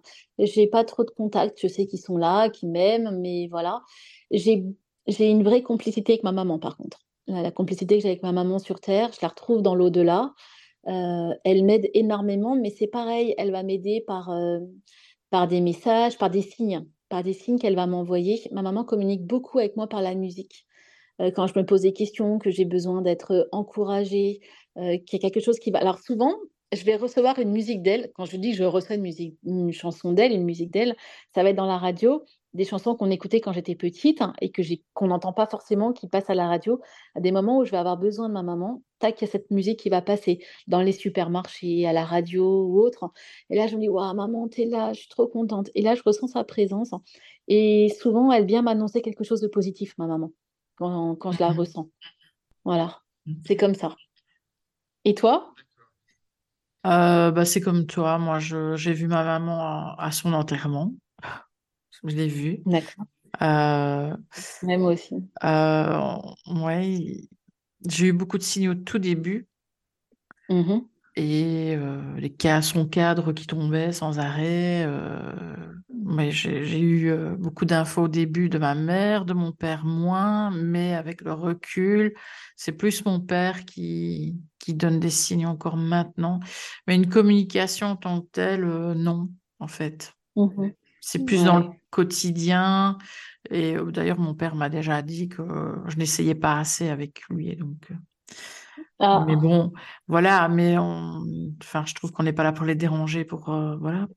Mais les gens pensent qu'on est en contact tout le temps avec nos proches, on mais pas non, pas du tout, pas du tout. Et, puis eux aussi, ils poursuivent leur évolution là-haut, ils font, j'ai envie de dire, ils continuent leur vie, c'est une autre vie, mmh mais ils continuent leur, chemin. Et, euh, et c'est pour ça que je dis aux gens, n'allez pas avoir des médiums tout le temps, ils vont pas vous dire tout le temps des nouveaux messages, c'est pas possible. Enfin, en tous les cas, moi, bah, c'est ça quoi aussi. Hein. Tu vois, ça sera toujours les mêmes messages après qui bah vont revenir. Mmh. Bah, c'est ça. T'en as qui vont les encore, voir tout Encore le une fois, on ne fait pas de la voyance. Mmh, mmh. Voilà, c'est différent. Et euh, oui, donc ils vont me dire, oui, mais demandez à ma maman si je vais changer de travail. Ça, ça revient de la voyance. Ah oui, c'est ça. oui, oui. c'est ça quoi. Et, et, donc je leur explique que là-haut, tout ce qui est important pour eux, c'est les expériences qu'on va vivre sur Terre. On est venu pour vivre des expériences.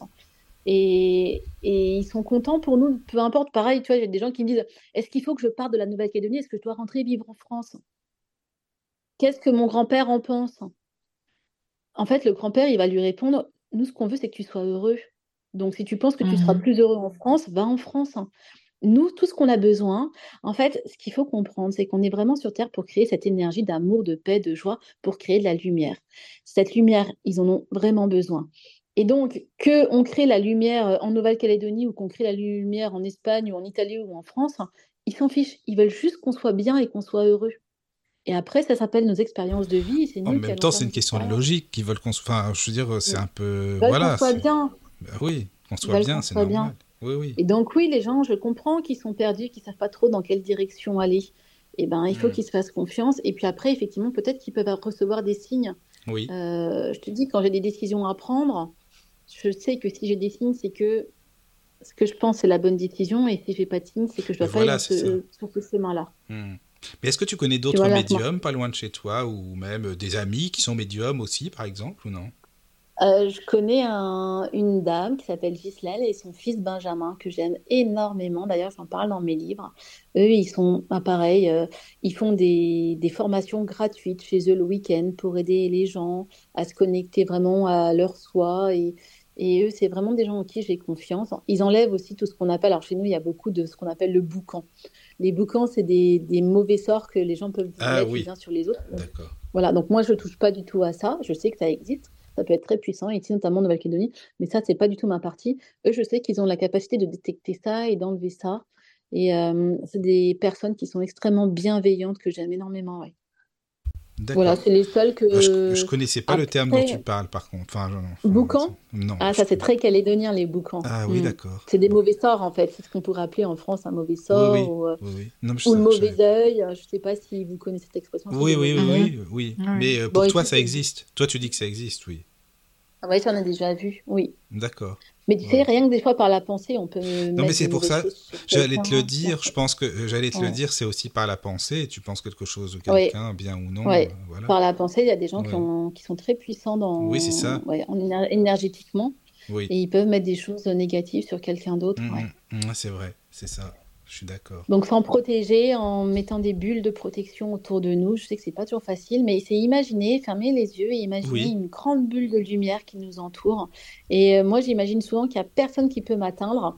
Et souvent, je, je dis, il faut faire comme si ça faisait ricocher. C'est-à-dire que le mal qu'on veut, hop, ça ricoche sur ma bulle de protection et ça repart à euh, Ah, c'est bien ça. Oui, à l'expéditeur. Ah, oui, oui, oui. Ah, c'est intéressant, je trouve ça bien, oui. oui, J'essaie de, me, de me protéger comme ça. Euh, D'accord. Bah, j'y pense, franchement, c'est pas ma préoccupation de. de non, bah non, forcément. non, je comprends. C'est ça, quoi. Euh, tu, tu, peux nous décrire comment est ta pièce euh, de consultation? Enfin, comment ça se passe? Enfin, je sais pas, on peut pas dire peut-être sur consultation. Oui, on peut dire. Ah, il y a des interviews qui sont. Oui, j'ai fait pas mal sur ma chaîne YouTube. Ah, je suis désolée, je vais te la décrire, Michael. Non, mais c'est pour la. Oui, voilà, je sais, excuse-moi. C'est peut-être un peu bizarre mes questions, mais j'ai embêté Caro avec ça au début où elle était là je peux te dire que j'en ai posé des milliers de questions comme ça. Parce que savoir comment elle est. Oui. En fait, ma pièce, bah, ça va être très simple. C'est un garage qui est transformé. Alors, il y a du parquet, euh, du parquet beige qui, qui, est au sol. Euh, elle est toute. Alors, elle a un côté, elle a deux murs blancs et euh, deux autres murs qui sont bleus, un peu dans les bleus du ciel, un peu bleu turquoise, bleu du ciel. Voilà. Euh, j'ai une étagère au fond, donc est là, qui est juste derrière moi. Et sur cette étagère, bah, il y a la boule de cristal de ma grand-mère notamment, la photo de mes grands-parents, j'ai une photo avec euh, toute ma famille recomposée, donc avec les six enfants. Euh, il y a la photo de ma maman, il y a la vierge de ma maman. J'ai aussi une photo de Kevin. Kevin, c'est un jeune calédonien qui est décédé l'année dernière et qui m'a accompagné tout au long de l'écriture de l'infini bonheur. Et euh, ouais, Kevin, il avait 19 ans, fils unique, décédé, d'un accident de moto. Et voilà, on est très proches et avec sa famille aussi. j'ai, il témoigne pendant mes conférences et voilà, c'est on a un lien très proche, c'est chouette tout, ce qu'on vit ensemble.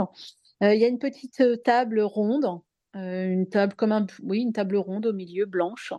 Voilà, j'ai mon bureau de quand j'étais étudiante, quand ma maman est décédée, je l'ai fait revenir. Donc c'est un bureau, c'est un secrétaire en bois avec plein de tiroirs. C'est bien, tu l'as gardé. Et puis j'ai tout Ouais, je l'ai gardé, je l'ai fait mmh. revenir.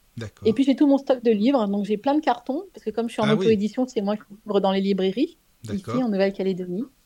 Voilà, j'ai un grand portrait euh, aussi d'un ange. C'est une amie qui me l'a peint. J'aime beaucoup. Et puis aussi, j'ai un autre, euh, on dire, un autre cadre avec plein de papillons dedans. Bah, merci beaucoup hein, pour euh, tout ce que tu nous expliques. Merci beaucoup. Et alors, comment ça se passe quand une personne vient? C'est-à-dire que tu les mets dans quel euh, style d'atmosphère, d'ambiance? Euh, Tu allumes une bougie, tu mets un peu de musique Comment ça se passe ouais, concrètement Donc là, c'est vrai que maintenant, je vous dis, je le fais plus pendant mes séances de dédicace, mais sinon, quand les gens venaient à la maison, c'est j'allume une bougie, je mets une petite musique d'ambiance. Et ce qui est marrant, c'est que les gens arrivaient souvent très stressés. Je leur disais non, mais ça va bien se passer, vous allez voir. Et ce qui était drôle, ce qui arrive souvent, c'est que les personnes décédées arrivent à la consultation avant le consultant ou la consultante. Ah oui, bah, ils savent. Et je les sentais déjà depuis le matin dans, dans ma salle de bain. Je fais, ah, ça y est, je sens. ok, vous êtes là. Bah, attendez, c'est un petit peu tôt. Euh, faut revenir tout à l'heure parce que c'est pas. Ça. Voilà, je vous ai capté. Vous inquiétez pas, on va faire une belle consultation. Et quand le consultant ou la consultante arrive, je leur dis bon, bah, il y a déjà du monde pour vous. Hein. Mais c'est bien, au moins tu sais qu'ils vont être là. C'est ça qui est bien. Ouais, je sais qu'ils vont être là. Et là, la, personne, elle me dit Oh, si vous savez, comme je l'ai appelé, je lui ai demandé, alors je lui ai demandé à lui ou à elle, qu'elle soit ou qu'il soit là, c'était important. Je leur ai fait ma prière hier soir en disant Bon, demain, je vais voir Anne-Hélène, il faut que vous soyez là. Hein. Et puis, j'ai dit Bon, bah, c'est bon, hein, ça a été entendu, ils sont là. C'est ça. Et là, on ah, va... et là, je sais qu'on va faire une très belle consultation. Ah, c'est bien ça, c'est vrai. Mm. D'accord. Ouais, ouais, c'est chouette. Oui, oui, oui. Et sinon, alors je voulais savoir quand tu es, euh, par exemple, avec euh, bon, des amis, mais pas que, par exemple, des personnes comme ça que tu connais, je sais pas, dans une. Euh, je sais pas, mm. entre amis, tu rencontres des gens parfois, voilà, c'est normal, on se présente. Et est-ce que ça peut être un sujet qui revient ou non, la médiumnité? Parce que enfin, déjà, tu n'en parles pas facilement, comme tu le disais. Hein, tu vas pas dire à tout le monde, je suis médium, et ci et ça. Mais est-ce que les peu de gens qui le savent, par exemple, ou quelques personnes vont dire, tiens, euh, Anne-Laure, elle est médium, je sais pas. Est-ce que ça va être un sujet Non, euh, Anne pardon, euh, excuse-moi. Désolé. C'est pas grave. Hein. J'ai une cousine qui s'appelle Anne-Laure. Bah ouais, c'est pas elle, mais elle est... Anne-Hélène. Non, c'est parce que ça m'intrigue, parce que Caro, c'est toujours, enfin, c'est souvent comme ça. Et enfin, parfois, on trouve ça, enfin, moi, perso, je trouverais ça très embêtant à la fin si c'est toujours comme ça, quoi. Mais bon, je sais pas, toi. Alors, bon, déjà, je suis quelqu'un, je le redis, timide, réservé. Je sors très rarement de chez moi. Euh, je vais donc chez mes amis proches, proches, proches. Donc ça m'arrive de faire, euh, d'aller à des soirées, mais euh, c'est rare. Enfin oui, oui, j'ai envie de dire que c'est rare. Donc maintenant, alors avant, les gens me connaissaient pas et bien jamais je, dis, dire que j'étais médium et ce que je faisais. Oui, je n'osais pas en parler. Ça m'est arrivé, si, une fois, quand il a fallu que je me lance, pas toujours dans l'infini espoir, je raconte une histoire qui m'est arrivée à Halloween. Et c'est vrai que celle-ci aussi, je la raconte pendant mes conférences, où là, il y a un défunt qui m'est apparu et j'ai passé les messages. Mais euh, sinon, maintenant, les gens, comme je suis un peu, entre guillemets, euh, connue, hein, je mets vraiment entre guillemets, ils me connaissent, enfin, ils me reconnaissent, ils me disent Ah, Anne-Hélène, ah on a lu vos livres. D'accord. Voilà. Ou je l'ai assisté à vos conférences. Maintenant, quand je vais dans les magasins, ben, les, les, commerçants, les commerçants peuvent me reconnaître. Ah, Anne-Hélène, c'est vous, oui. Ah, mais j'ai lu tous vos livres, je suis venue à vos conférences. Et là, du coup, c'est autre chose qui, tu vois, qui, qui s'engagent. Bah là, c'est différent, quoi. Hein. C'est différent. Je sors peu de chez moi, en fait. Oui, non, d'accord, je comprends. Non, parce que ça, c'est un truc. Toi, Caro, ça te fait ça parfois. Les gens, ils sont un peu. Euh, oui, alors qu'est-ce que tu fais? Mais c'est le sujet de conversation. Et franchement, à la mm. fin, euh, c'est un peu. Euh, oui, mais enfin, je ne sors pas non plus mais énormément. Mais c'est arrivé. moi, j'ai déjà entendu des gens. Pas mal de fois, oui. Une fois que. Bah, les gens ont peur au début. Enfin, il y, y en a qui sont hyper intrigués, puis il y en a qui ont peur. Mais finalement, je remarque à chaque fois euh, le sujet de conversation retombe dessus, quoi. Je, je, allez, 90% du temps, euh, même avec les gens que je connais, ben, ça, ça, ça tourne autour de ça au bout d'un moment, en fait. Mmh, mmh. C'est... Bah, oui, moi aussi, ça m'est arrivé. Mais comme je dis, je sors peu ou alors mais bon, faut dire, vous, êtes des drôles de spécimens aussi, il faut dire. C'est pour ça, je pense. c'est ça, quoi. Mm. Pour les gens, en tout cas. Ah, une fois, ah, si, si, une fois, donc euh, je vais chez des amis très très proches, ils avaient invité une dame. Et cette dame, elle me regardait, elle n'était pas très sympathique avec moi. Et à chaque fois, je disais, oh non, mais si elle vient, ça va être chiant parce que elle n'est pas aimable. Tu vois? Et en plus, moi, je, quand je suis avec mes amis, je ne vais pas parler tout le temps de médiumité. Je parle des choses de la vie courante. Normal. Des enfants, des voyages, c'est rien, euh, ce qu'on a vu à la télé. Enfin, je ne suis pas toujours dans euh, mes défunts, mes défunts, mes défunts. Et puis, même moi, ça me fait du bien de parler d'autre chose que ça, tu vois? Et donc, euh, cette dame-là a été souvent invitée dans mon cercle d'amis. Elle n'était pas sympa du tout. Et puis, bah, une fois, il y a une, de mes amies, elle m'a dit Bon, bah, écoute, là, elle devrait être plus sympa avec toi parce que je lui ai dit que tu étais vraiment très gentille et qu'il fallait qu'elle elle soit quand même plus sympa avec toi. Et c'est ce qui va arriver. Elle va se détendre avec moi. Et un jour, elle va être assise à côté de moi. Elle va me dire Écoute, je vais te dire pourquoi je, je, suis contre tout ce que tu fais. Mes parents étaient témoins de Jéhovah. Ça a été vraiment, je l'ai très mal vécu. quand j'ai, à 18 ans, j'ai voulu sortir de cette secte.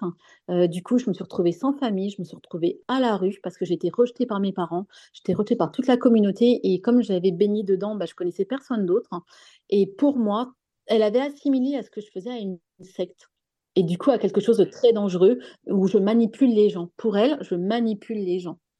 Et donc, elle me raconte tout, toute sa vie et elle me dit Bah, vas-y, maintenant, qu'est-ce que tu as à me dire?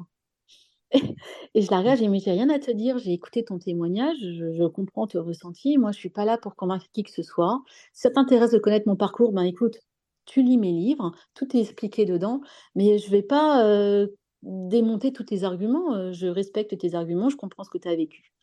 Et puis, euh, du coup, après, on a changé de conversation, mais depuis, elle me fait des grands sourires et quand on se voit, on s'embrasse et c'est vraiment euh, beaucoup plus sympa. C'est ce que je dis, je ne suis pas là pour convaincre. C'est ça. À chaque fois, je suis très respectueuse des croyances de chacun. Euh, je ne vais pas. Voilà, non, non. Mais c'est bien que tu lui aies dit ça. Univers, vous rentrez dans mon univers. Et puis, si vous n'en avez pas envie, mais c'est pas moi qui vais vous convaincre que j'ai raison absolument. Moi, je témoigne de ce que je vis dans mon quotidien, c'est tout. Mais c'est vrai. Mais c'est bien que tu l'aies dit ça. Après, chacun ses croyances, comme tu dis, et, voilà quoi. C'est bah sûr. D'accord. Maintenant, si elle a envie de, de me connaître, de... ou même juste, tu n'as pas, le temps de lire mes livres, il y a plein d'interviews sur YouTube, tu regardes, et, et, on pourra en reparler si tu veux. Mais là, j'allais pas, enfin, tu vois, on était chez des amis, on allait passer à table, j'allais pas, pas passer toute l'après-midi. Non, ben voilà. Parce que même pour les autres tours, c'est. Oui, c'est sûr. Bon, c'est pas agréable pour eux, tu vois. Donc. Euh... C'est vrai parler que de ça tout le temps, euh, c'est sûr. Tiens, bah d'ailleurs, ça n'a rien à voir. Qu'est-ce que tu écoutes comme musique, justement? Euh, quand je veux me connecter Oui, ou, les deux, les deux même, les deux, quand tu veux te connecter et en euh, général. Alors j'aime énormément Michel Pépé. Ah, c'est bien ça, j'adore. Oui, oui, ah c'est très bien ça. Ah les mm. musiques de Michel Pépé, c'est magique. je suis aussi sur un site qui s'appelle Audio Jungle. C'est des musiques que j'achète après pour avoir les droits. Et quand je fais des petites vidéos sur Instagram ou autre, je mets ces petites musiques que j'achète et c'est des petites musiques inspirantes. Et, j'en ai pas mal parce que j'en ai acheté beaucoup et que notamment quand j'écris mes livres, je me passe aussi ces musiques euh, qu'on trouve pas du coup sur YouTube ou sur Spotify parce que c'est voilà des musiques que j'ai achetées. Oui. Et euh, ça, elles m'aident énormément. Et puis sinon, euh, je suis très musique française, années 90, hein, années 90, années 80, années 90. D'accord. Ah, je suis classique comme fille. Hein. Non, mais mm. c'est classique, mais c'est très bien. Non, enfin, c'est très bien. Euh, je veux dire, c'est moi, ça m'intéresse de savoir en général hein, ce que les personnes euh, que j'apprécie écoutent euh, comme musique. Donc voilà, c'est pour ça. Oh, bah, voilà. D'accord. Beaucoup de musique française. Jean-Jacques Goldman, ça restera toujours mon ah bah Ça, évidemment, ça, c'est sûr. Ça, j'avais compris avec Laura, forcément, déjà. Et puis, ah, puis tu avais une. Euh, comment dire Aussi, mhm. tu parles de ta proximité, entre parenthèses, hein, évidemment, euh, enfin, les communications avec euh, notre Johnny, forcément national. Tu en avais parlé un petit mhm. peu aussi. Euh, et, j'ai trouvé ça beau. Parce que tu disais que à sa mort, tu as ressenti mais que plein, plein, plein de gens avaient prié mm. pour lui. Des, des vraiment, tu ressenti. C'était magnifique. Je, ne sais pas, tu as ressenti ça comment? C'était vraiment beau. Euh, ouais, en fait, je pense que quand on a. Alors, je parle des fans de Jolie, hein, pas des gens qui sont fichus oui, bien sûr. Mais, euh, on, est tous. je pense que quand on a appris son décès, on a eu besoin, enfin, moi, dans le cas, j'ai eu besoin de me connecter à lui, même si, comme je le dis, hein, il sait pas que j'existe. Hein, enfin, il, il m'a jamais connu de son vivant. Euh, j'ai été à son concert une fois à Nouméa. Voilà, donc je lui ai jamais écrit de lettre ni quoi que ce soit. Hein. Mais bon, bref, j'apprends son décès et là, bah, j'avais envie de, me connecter à lui, puis lui envoyer juste de l'amour, tu vois, de la lumière. Et en fermant les yeux, j'ai vu qu'en France, on était mais, des milliers à faire la même chose. Et j'ai eu cette vision de projecteurs de lumière qui partaient de la France, qui montaient jusqu'au ciel. Et là-haut, le message que j'ai reçu, c'est qu'on m'a dit ce sont toutes les prières qui sont faites pour Johnny. Ça, c'est fou quand même. Et tu vois, je pensais pas autant, je t'avoue, hein, vraiment, je pensais pas autant euh, qui, de, de, personnes qui avaient prié comme ça pour lui. Énormément. Il a eu des projecteurs de lumière partout. Ouais, c'était trop beau. Mais ouais, je trouve ça vraiment beau, quoi. Et puis du coup, ça m'a mis dans une énergie de, de, joie intense, de paix, de... j'étais contente. Et là, du coup, j'étais contente pour lui tu vois, à ce moment-là. Oui, oui. Et puis je savais qu'il était malade, c'était dans les. Oui, voilà. Dans les etc. Mm. Sur les réseaux, tout le monde savait que je était malade et très malade. Oui, oui, oui. Donc de, le, savoir qu'il recevait tout cet amour, toute cette lumière, j'étais contente pour lui. Ça. Non, mais c'est bien, hein, c'est vraiment bien que tu l'expliques en plus dans ton livre comme ça. Mm, voilà. Mm.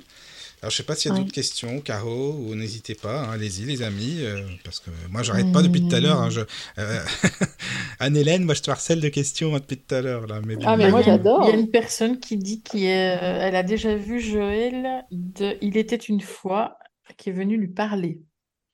D'accord. Bon, moi, c'est Jim Morrison. Ah, oui, c'est vrai. Caro, elle est à fond avec Jim Morrison. Alors là, vraiment. Ah, bah, ah oui. Et mais ça, c'est ce que j'explique aussi. Il n'y a pas de barrière de la langue. Parce que comme mm. on n'a pas de barrière de langue, les gens me disent Ah bon, mais comment tu fais si c'est pas la même langue? Mais non, t'inquiète pas. On, on se comprend. Mm-hmm. Mm, mm. Ah, c'est chouette. Et il vient te donner des beaux messages. Ça se passe comment pour toi? Raconte-nous, Caro. Hum, c'est pas des noms actuellement, j'ai plus le message, mais en fait, ce qui s'est passé, c'est que bah, quand j'étais ado, le film euh, sur sa vie est sorti, mmh. avec Val Kilmer, ouais. et que je connaissais pas du tout. Pourtant, mon père était disquaire, mais je connaissais pas du tout les Doors. J'ai flashé, mais comme beaucoup de, de, de gens ont flashé, euh, certainement à l'époque du film. Et euh, ce qui était étrange, c'est que bah, l'anglais c'était pas mon truc et que euh, j'écoutais une fois ces chansons et je les connaissais par cœur. Ah ouais, incroyable. Et euh, une fois, j'étais dans ma chambre et je chantais pas euh, énormément, moi. pas du tout même. Mais là, oui. J'ai commencé à chanter les chansons des danses. Mon père était derrière le, la porte et il est ouvert et il me dit ah c'est pas le c'est pas un disque? Bah, je dis bah bah non c'est moi il dit que j'entendais vraiment la voix de Jim Morrison à travers la porte euh, ok. Bon, enfin voilà, ça, pourrait être un, juste un, élément comme ça. Mais donc j'ai fait une fixation dessus et euh, j'ai embêté mon père pour aller au Père Lachaise. Et quand on arrive au Père Lachaise, évidemment, c'est tellement immense que voilà, pour trouver une tombe, euh, bon, si on n'a pas un guide avec nous. Et, et en fait, moi je savais pas du tout où était Jim Morrison. Et quand je suis rentrée dans le cimetière, j'ai demandé je, lui ai parlé, j'ai dit guide-moi jusqu'à ta tombe parce que je, moi je suis venue pour toi et je ne sais pas où, tu es. Et euh, bah, je suis arrivée à sa tombe sans, sans me perdre, sans rien, en, une ligne droite. Hop. Ah je ne sais pas si c'était lui, je ne sais pas, parce qu'il y a tellement de défunts là-bas que ça aurait pu être n'importe qui d'autre. Mais en tout cas, je t'ai guidée jusqu'à lui. Bah oui. Euh, ouais, c'est assez bizarre. C'était bizarre cette époque-là, en fait. Hmm. C'était il y a combien de temps? À la sortie du film, c'est ça? Peu de temps après la Oh oui, c'est dans les années 90. ah oui. Ouais, c'est ça. Non, je trouve pas ça bizarre, moi, mais bon, après... Quand tu es connecté, tu es connecté avec. Ouais, c'est assez spécial. Ben oui, c'est sûr. J'imagine. C'est sûr. Mais à la fois, tu as vu comme on est excité quand on a des synchronicités comme ça, quand on est guidé, quand. Mais oui, parce que moi, j'ai suis retournée, euh, j'ai en 2015 au Père Lachaise avec un guide. Hein. Et, euh, et il nous a emmenés, bien sûr, sur la tombe de Jim Morrison. Et là, je me suis dit, mais comment j'ai fait pour arriver sur sa tombe, quoi? Parce que c'est un truc de dingue là-bas. Donc, euh, non, mais voilà. Par contre, j'ai eu autre chose au Père Lachaise, c'est que moi, j'ai commencé à tirer les cartes avec le, Normand. Mmh et que je suis allée sur la tombe de Mademoiselle de Normand et que j'ai posé mon jeu sur sa tombe. voilà, pour faire une photo, quoi. Et euh, à partir de ce moment-là, quand je suis rentrée, j'ai plus jamais utilisé ce jeu. Oh. Et je m'en suis pas rendu compte au début. C'est bizarre ça. je croyais euh, l'inverse. J'ai trouvé ça bizarre en fait. Ben je ne sais pas pourquoi. Et après, ben, je me dis bon, elle est quand même pas, euh, c'est quand même pas son jeu à elle. C'est un, un homme d'affaires allemand qui a conçu le jeu. Donc, est-ce qu'elle est si contente de son jeu ou pas? Attends, parce que moi, je ne le connais pas, ce jeu dont tu parles. Ah, c'est un jeu hyper connu. Hein, euh. Après le tarot de Marseille, je pense que le, Normand, c'est. Ah bah, en cartomancie, c'est vraiment un des plus connus. D'accord. Mais c'est pas elle qui l'a conçu. Donc, euh, elle, elle tirait pas les cartes avec ce jeu-là. Elle, euh, voilà, elle était avec un simple jeu de cartes basique, quoi. Et mmh après, j'ai plus jamais tiré les cartes avec ce jeu, sauf maintenant que ça a repris. Mais euh, ouais, c'est, j'ai un, lien particulier avec ce jeu-là. Bon, voilà. D'accord. Mmh. Voilà. Donc je ne sais pas. Est-ce que c'est le fait d'avoir euh, été posé mon jeu sur son, sur son cercle enfin, C'est bizarre quand même, parce que j'aurais pensé l'inverse. Mais si c'est mmh. pas elle qui l'a qui l'a créé vraiment, ça peut se comprendre en même temps. Hein. C'est possible. Hein. mais oui, mais en plus ce jeu, enfin pas celui que j'utilise, mais le jeu à la base, mon arrière-grand-mère était médium. Ah et, oui, c'est ça. Et puis elle l'avait passé, bah, c'est passé de mère en fille. Et puis c'est quand même atterri dans mes mains, alors qu'il y a plein de filles dans ma famille, mais c'est dans les miennes que ça a atterri. Et ce jeu ne m'a jamais quitté. Et ce qui s'est passé d'étrange lors d'un de, mes déménagements, c'est que ben, mes tarots, mes sont, euh, ils étaient bien, bien mis dans la même caisse. J'avais fait super attention, voilà. Et un jour, euh, ben, je me dis, tiens, euh, il y a une dame qui me dit, est-ce que tu ne donnes pas des cours pour apprendre à, tirer les cartes de le normand Je dis non. Ben, elle dit, tu voudrais pas me faire un cours à moi? Ben, Je dis, bah oui. Mais en écrivant ce cours, finalement, je me suis dit, bah, pour le faire pour une personne, autant en faire profiter d'autres personnes. Et je ne retrouve plus mon jeu le normand, pas celui de ma grand-mère, mais les autres. Donc, je suis obligée d'aller en racheter un. J'avais au moins 10 exemplaires différents de Jeux le Normand. Oh, pas moyen. Alors que tous mes oracles, je les avais tous, les tarots, je les avais tous, mais tous les Normands étaient, avaient disparu.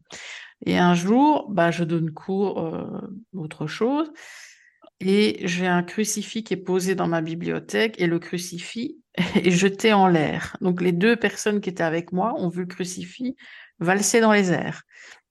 Ok, je me dis, bon, je comprends pas trop ce qui se passe, mais bon, voilà. Je repose le crucifix, bon. Et euh, toute la semaine, ça me trottait quand même. Et il y a un moment, il y a quand même quelque chose qui m'a guidée vers, euh, vers le crucifix et vers un coffre qui était derrière le crucifix. En fait, j'ai retrouvé tous les jeux de Mademoiselle Lenormand dedans.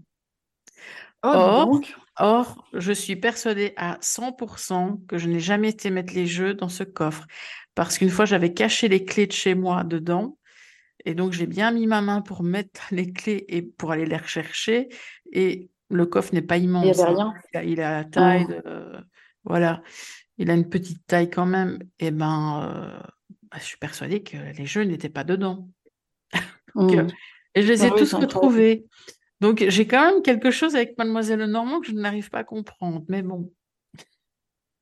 Ouais, c'est vrai. Ah c'est étrange. C'est comme si on me disait tu peux les utiliser et puis non, tu ne peux plus les utiliser. Ah et après, c'est allez, on te les rend quand même. D'accord. toujours comme ouais, ça. Peut-être qu'il y a des moments, ouais, je sais pas. Ça se peut, hein. mm. c'est possible. Oui. Mm, mm. Est-ce que c'est parce que tu traverses des choses dans ta vie? Est-ce que tu crois que ça a un lien avec ta vie privée ou pas du tout selon toi? C'est comme ça que tout a commencé quelque part. Enfin, Avec les jeunes mademoiselles Normand. Ouais, je sais, je sais pas. J'avais, j'avais quand même, j'avais quand même devant ce coffre aussi. Ça, on, dit un, coucou à Yvon s'il nous écoute. J'avais quand même les billes des Quarto de Luz devant mon coffre, à côté du crucifix aussi quand même. Alors, on va pas trop expliquer c'est quoi les billes, mais enfin bon, euh, bah, il y avait quand même des éléments à côté du coffre, quoi. D'accord. Bah, je n'ai pas d'explication à ce jour. J'en aurai certainement à un moment, mais c'est mmh. Ce sera le moment. Oui, c'est ça. Non, mais c'est pour dire aussi que faut dire aux gens que tout objet ésotérique ou divinatoire, c'est pas euh, anodin. Ah oui, non, ça c'est certain. Par voilà. Oui. C'est pas un jeu. Non. Voilà. Je suis d'accord. Mmh. Mais il y a tellement d'oracles qui sortent maintenant, c'est une mode aussi. Il hein. faut dire, chacun sort son oracle. Bon, voilà, je sais pas mm, mm. ce que ça donne, mais il y en a beaucoup, beaucoup. Hein. Voilà. Oui. Euh, faire attention à l'énergie de la personne qui les vend aussi et qui les a créés. Je suis, je suis complètement d'accord. Ah, moi, c'est ce que je dis parce que les gens, ils achètent tout et n'importe quoi. La couverture, elle est jolie. Bah, nous, on a déjà reçu une personne à la radio, on ne la citera pas, qui avait une énergie très, très, très négative et qui avait sorti un oracle. Alors je dis, alors les gens qui utilisent son oracle, bah, c'est ça, ben, quoi. voilà quoi. Non mais je suis complètement d'accord. Et puis il y a des oracles qui sont pas positifs, tu sais. J'avais, euh, je connaissais mhm. quelqu'un. Il voulait tout le temps me tirer. Alors moi je suis plus hein, dans les oracles, hein, parce que bah, tu vois, je dois ressentir inconsciemment ce que tu es en train de dire, Caro. Et du coup, je... ça vibre plus en moi. Et à chaque fois que je le voyais, il était toujours, il, était avec ses, ses, oracles. Il en avait plusieurs. Et à chaque fois qu'il me faisait tirer des cartes, mais c'était tout le temps des cartes négatives. Et, il y avait toujours quelque chose qui. Alors en plus, je me sentais mais hyper bien dans ma vie. Et je ne comprenais pas. Et à chaque fois, ces cartes, mais en fait, au lieu de me donner de l'espoir, du boost, mais elles me plombaient. Elles me plombaient mon énergie. Et j'ai fini par lui dire, mais en fait, non, mais je ne veux plus tirer, j'ai pas envie. Et, je me suis. Alors, je ne lui ai pas demandé de, de regarder précisément ces cartes, et je me suis dit, mais c'est pas possible, il n'y a pas un seul message positif dans ces cartes. À chaque fois que je prenais, que je tirais quelque chose, c'est toujours négatif. Je fais pas ce qu'il faut, c'est pas ci, c'est pas ça. Et au lieu de me donner du, pep, du courage, ou bah ça allait jamais. Et du coup, je, me suis dit, non, mais merci, euh, j'aime pas du tout. Moi, tu mmh, vois, si j'attends d'un oracle qui me booste, en fait, qui me qui m'encourage, mmh. ou euh, ouais, qui me donne des bonnes énergies. Bah, ça se comprend, c'est vrai. Mais vous avez raison de le dire, hein, toutes les deux, par rapport aux énergies. Hein. Je suis d'accord avec ça aussi. Hein. C'est super, super important, quoi. Bah, c'est surtout que c'est devenu une mode, les oracles, euh, les tarots. Et puis, euh, c'est vrai que les gens ne font pas attention à qui a créé l'oracle. Alors, je leur dis toujours aux gens, allez voir, essayez de voir sur YouTube s'il y a des vidéos de ces personnes. Euh, qu'est-ce qu'elles vous inspirent? Est-ce que vous avez du positif, du négatif quand vous regardez la personne? Euh, Est-ce que ça résonne en vous? C'est ça. Hmm. Ben non, j'ai trouvé que la couverture était bien. Ben oui. Ben d'accord. Hmm, C'est ça, quoi. Ben, je ne sais pas s'il y a d'autres questions, euh, Caro, que ce soit le chat, le mail ou... Non, je pense que là, ça y est, ils ben, sont tous partis se coucher. Ils sont partis faire dodo, peut-être, hein, on ne sait pas. Hein. Ah Pendant que toi, tu vas te lever, enfin, tu vas t'es déjà levé, mais tu vas commencer la journée. ouais, c'est ça, quoi. C'est ça. Ben voilà, ben je sais pas si toi tu as des oh. choses à rajouter, euh, Anne-Hélène, si tu as ah des non, choses à dire. je pense qu'on a fait un beau tour, c'était vraiment très agréable. Ouais, oui, c'était vraiment Mais tu sais que tu reviens quand tu veux, hein, évidemment. Hein. Tu ah es bah, chez toi ça... Oh, c'est trop gentil. Et eh ben ça me touche, hein, avec grand plaisir. Euh, avec grand plaisir, j'accepte. Ouais, bah, c'est super. On enverra un petit message si vous avez encore un bah, petit peu de façon, pour moi. On reste en contact, hein, évidemment. Hein, puis on aura du temps. On reste en contact. Oui, oui. Et puis juste, alors pour les auditeurs, est-ce que tu peux donner, euh, bah, est-ce que tu as une page Facebook ou un site, où est-ce qu'on peut trouver tes alors, livres J'ai une page Facebook, effectivement, Anne-Hélène Gramignano. Je suis sur Instagram. Mes livres sont en vente sur Amazon. Euh, là, juste euh, pour dire ceux qui habitent à, côté de Lille, hein, je vais venir faire une conférence, il y a peu de place, hein, euh, le 31 octobre à 19h. Et mais tout ça, c'est sur ma page Facebook, Instagram. Et puis après, je participe là au grand festival de Philippe Ferrer le 4 et 5 novembre au domaine Scarabée. Et l'année prochaine, en avril, je vais faire tout un, tout un tour de France de conférences où tout aussi sera, toutes les dates euh, du mois d'avril seront, seront notées sur ma page Facebook. Ah, Hélène, tu viens à Rouen, c'est obligé, il faut que tu viennes. Ah, non, là, je te jure, là, je peux pas. Là, en avril, ah, c'est quoi? Pendant la pause, je suis allée, parce que je suis pas très bonne en carte de France, donc je savais, hein, tu m'as cité la Normandie. Non, tu vois, là, j'ai prévu d'aller à Rennes, j'ai prévu d'aller à Vannes. Donc c'est quand même assez loin encore de. Oui, c'est ça, c'est loin, oui. Mm, mm. Ouais, ouais, je l'ai vu, c'est encore loin. Mais écoute, peut-être que je vais pouvoir faire maintenant deux sessions de conférences par an. Euh, l'année prochaine, mes enfants partent faire leurs études en France au mois de septembre. Ah oui, d'accord. Euh, voilà, mes deux grands. Donc peut-être que je pourrais recaler un cycle de conférences. Et, je penserai à Rouen. Ah bah c'est sympa, ça c'est bien. Bah de toute façon, je te dis, hein, on reste en contact et puis on refait des émissions bah, quand tu veux, hein, vraiment, avec grand plaisir. Ah bah merci, merci à tous les deux, merci pour votre accueil, votre bienveillance.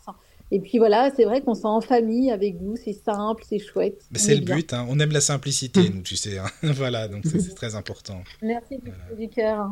Et puis à, très, bientôt. À très bientôt. Bonne nuit à tous. Bonne nuit. Bonne nuit. Bonne nuit.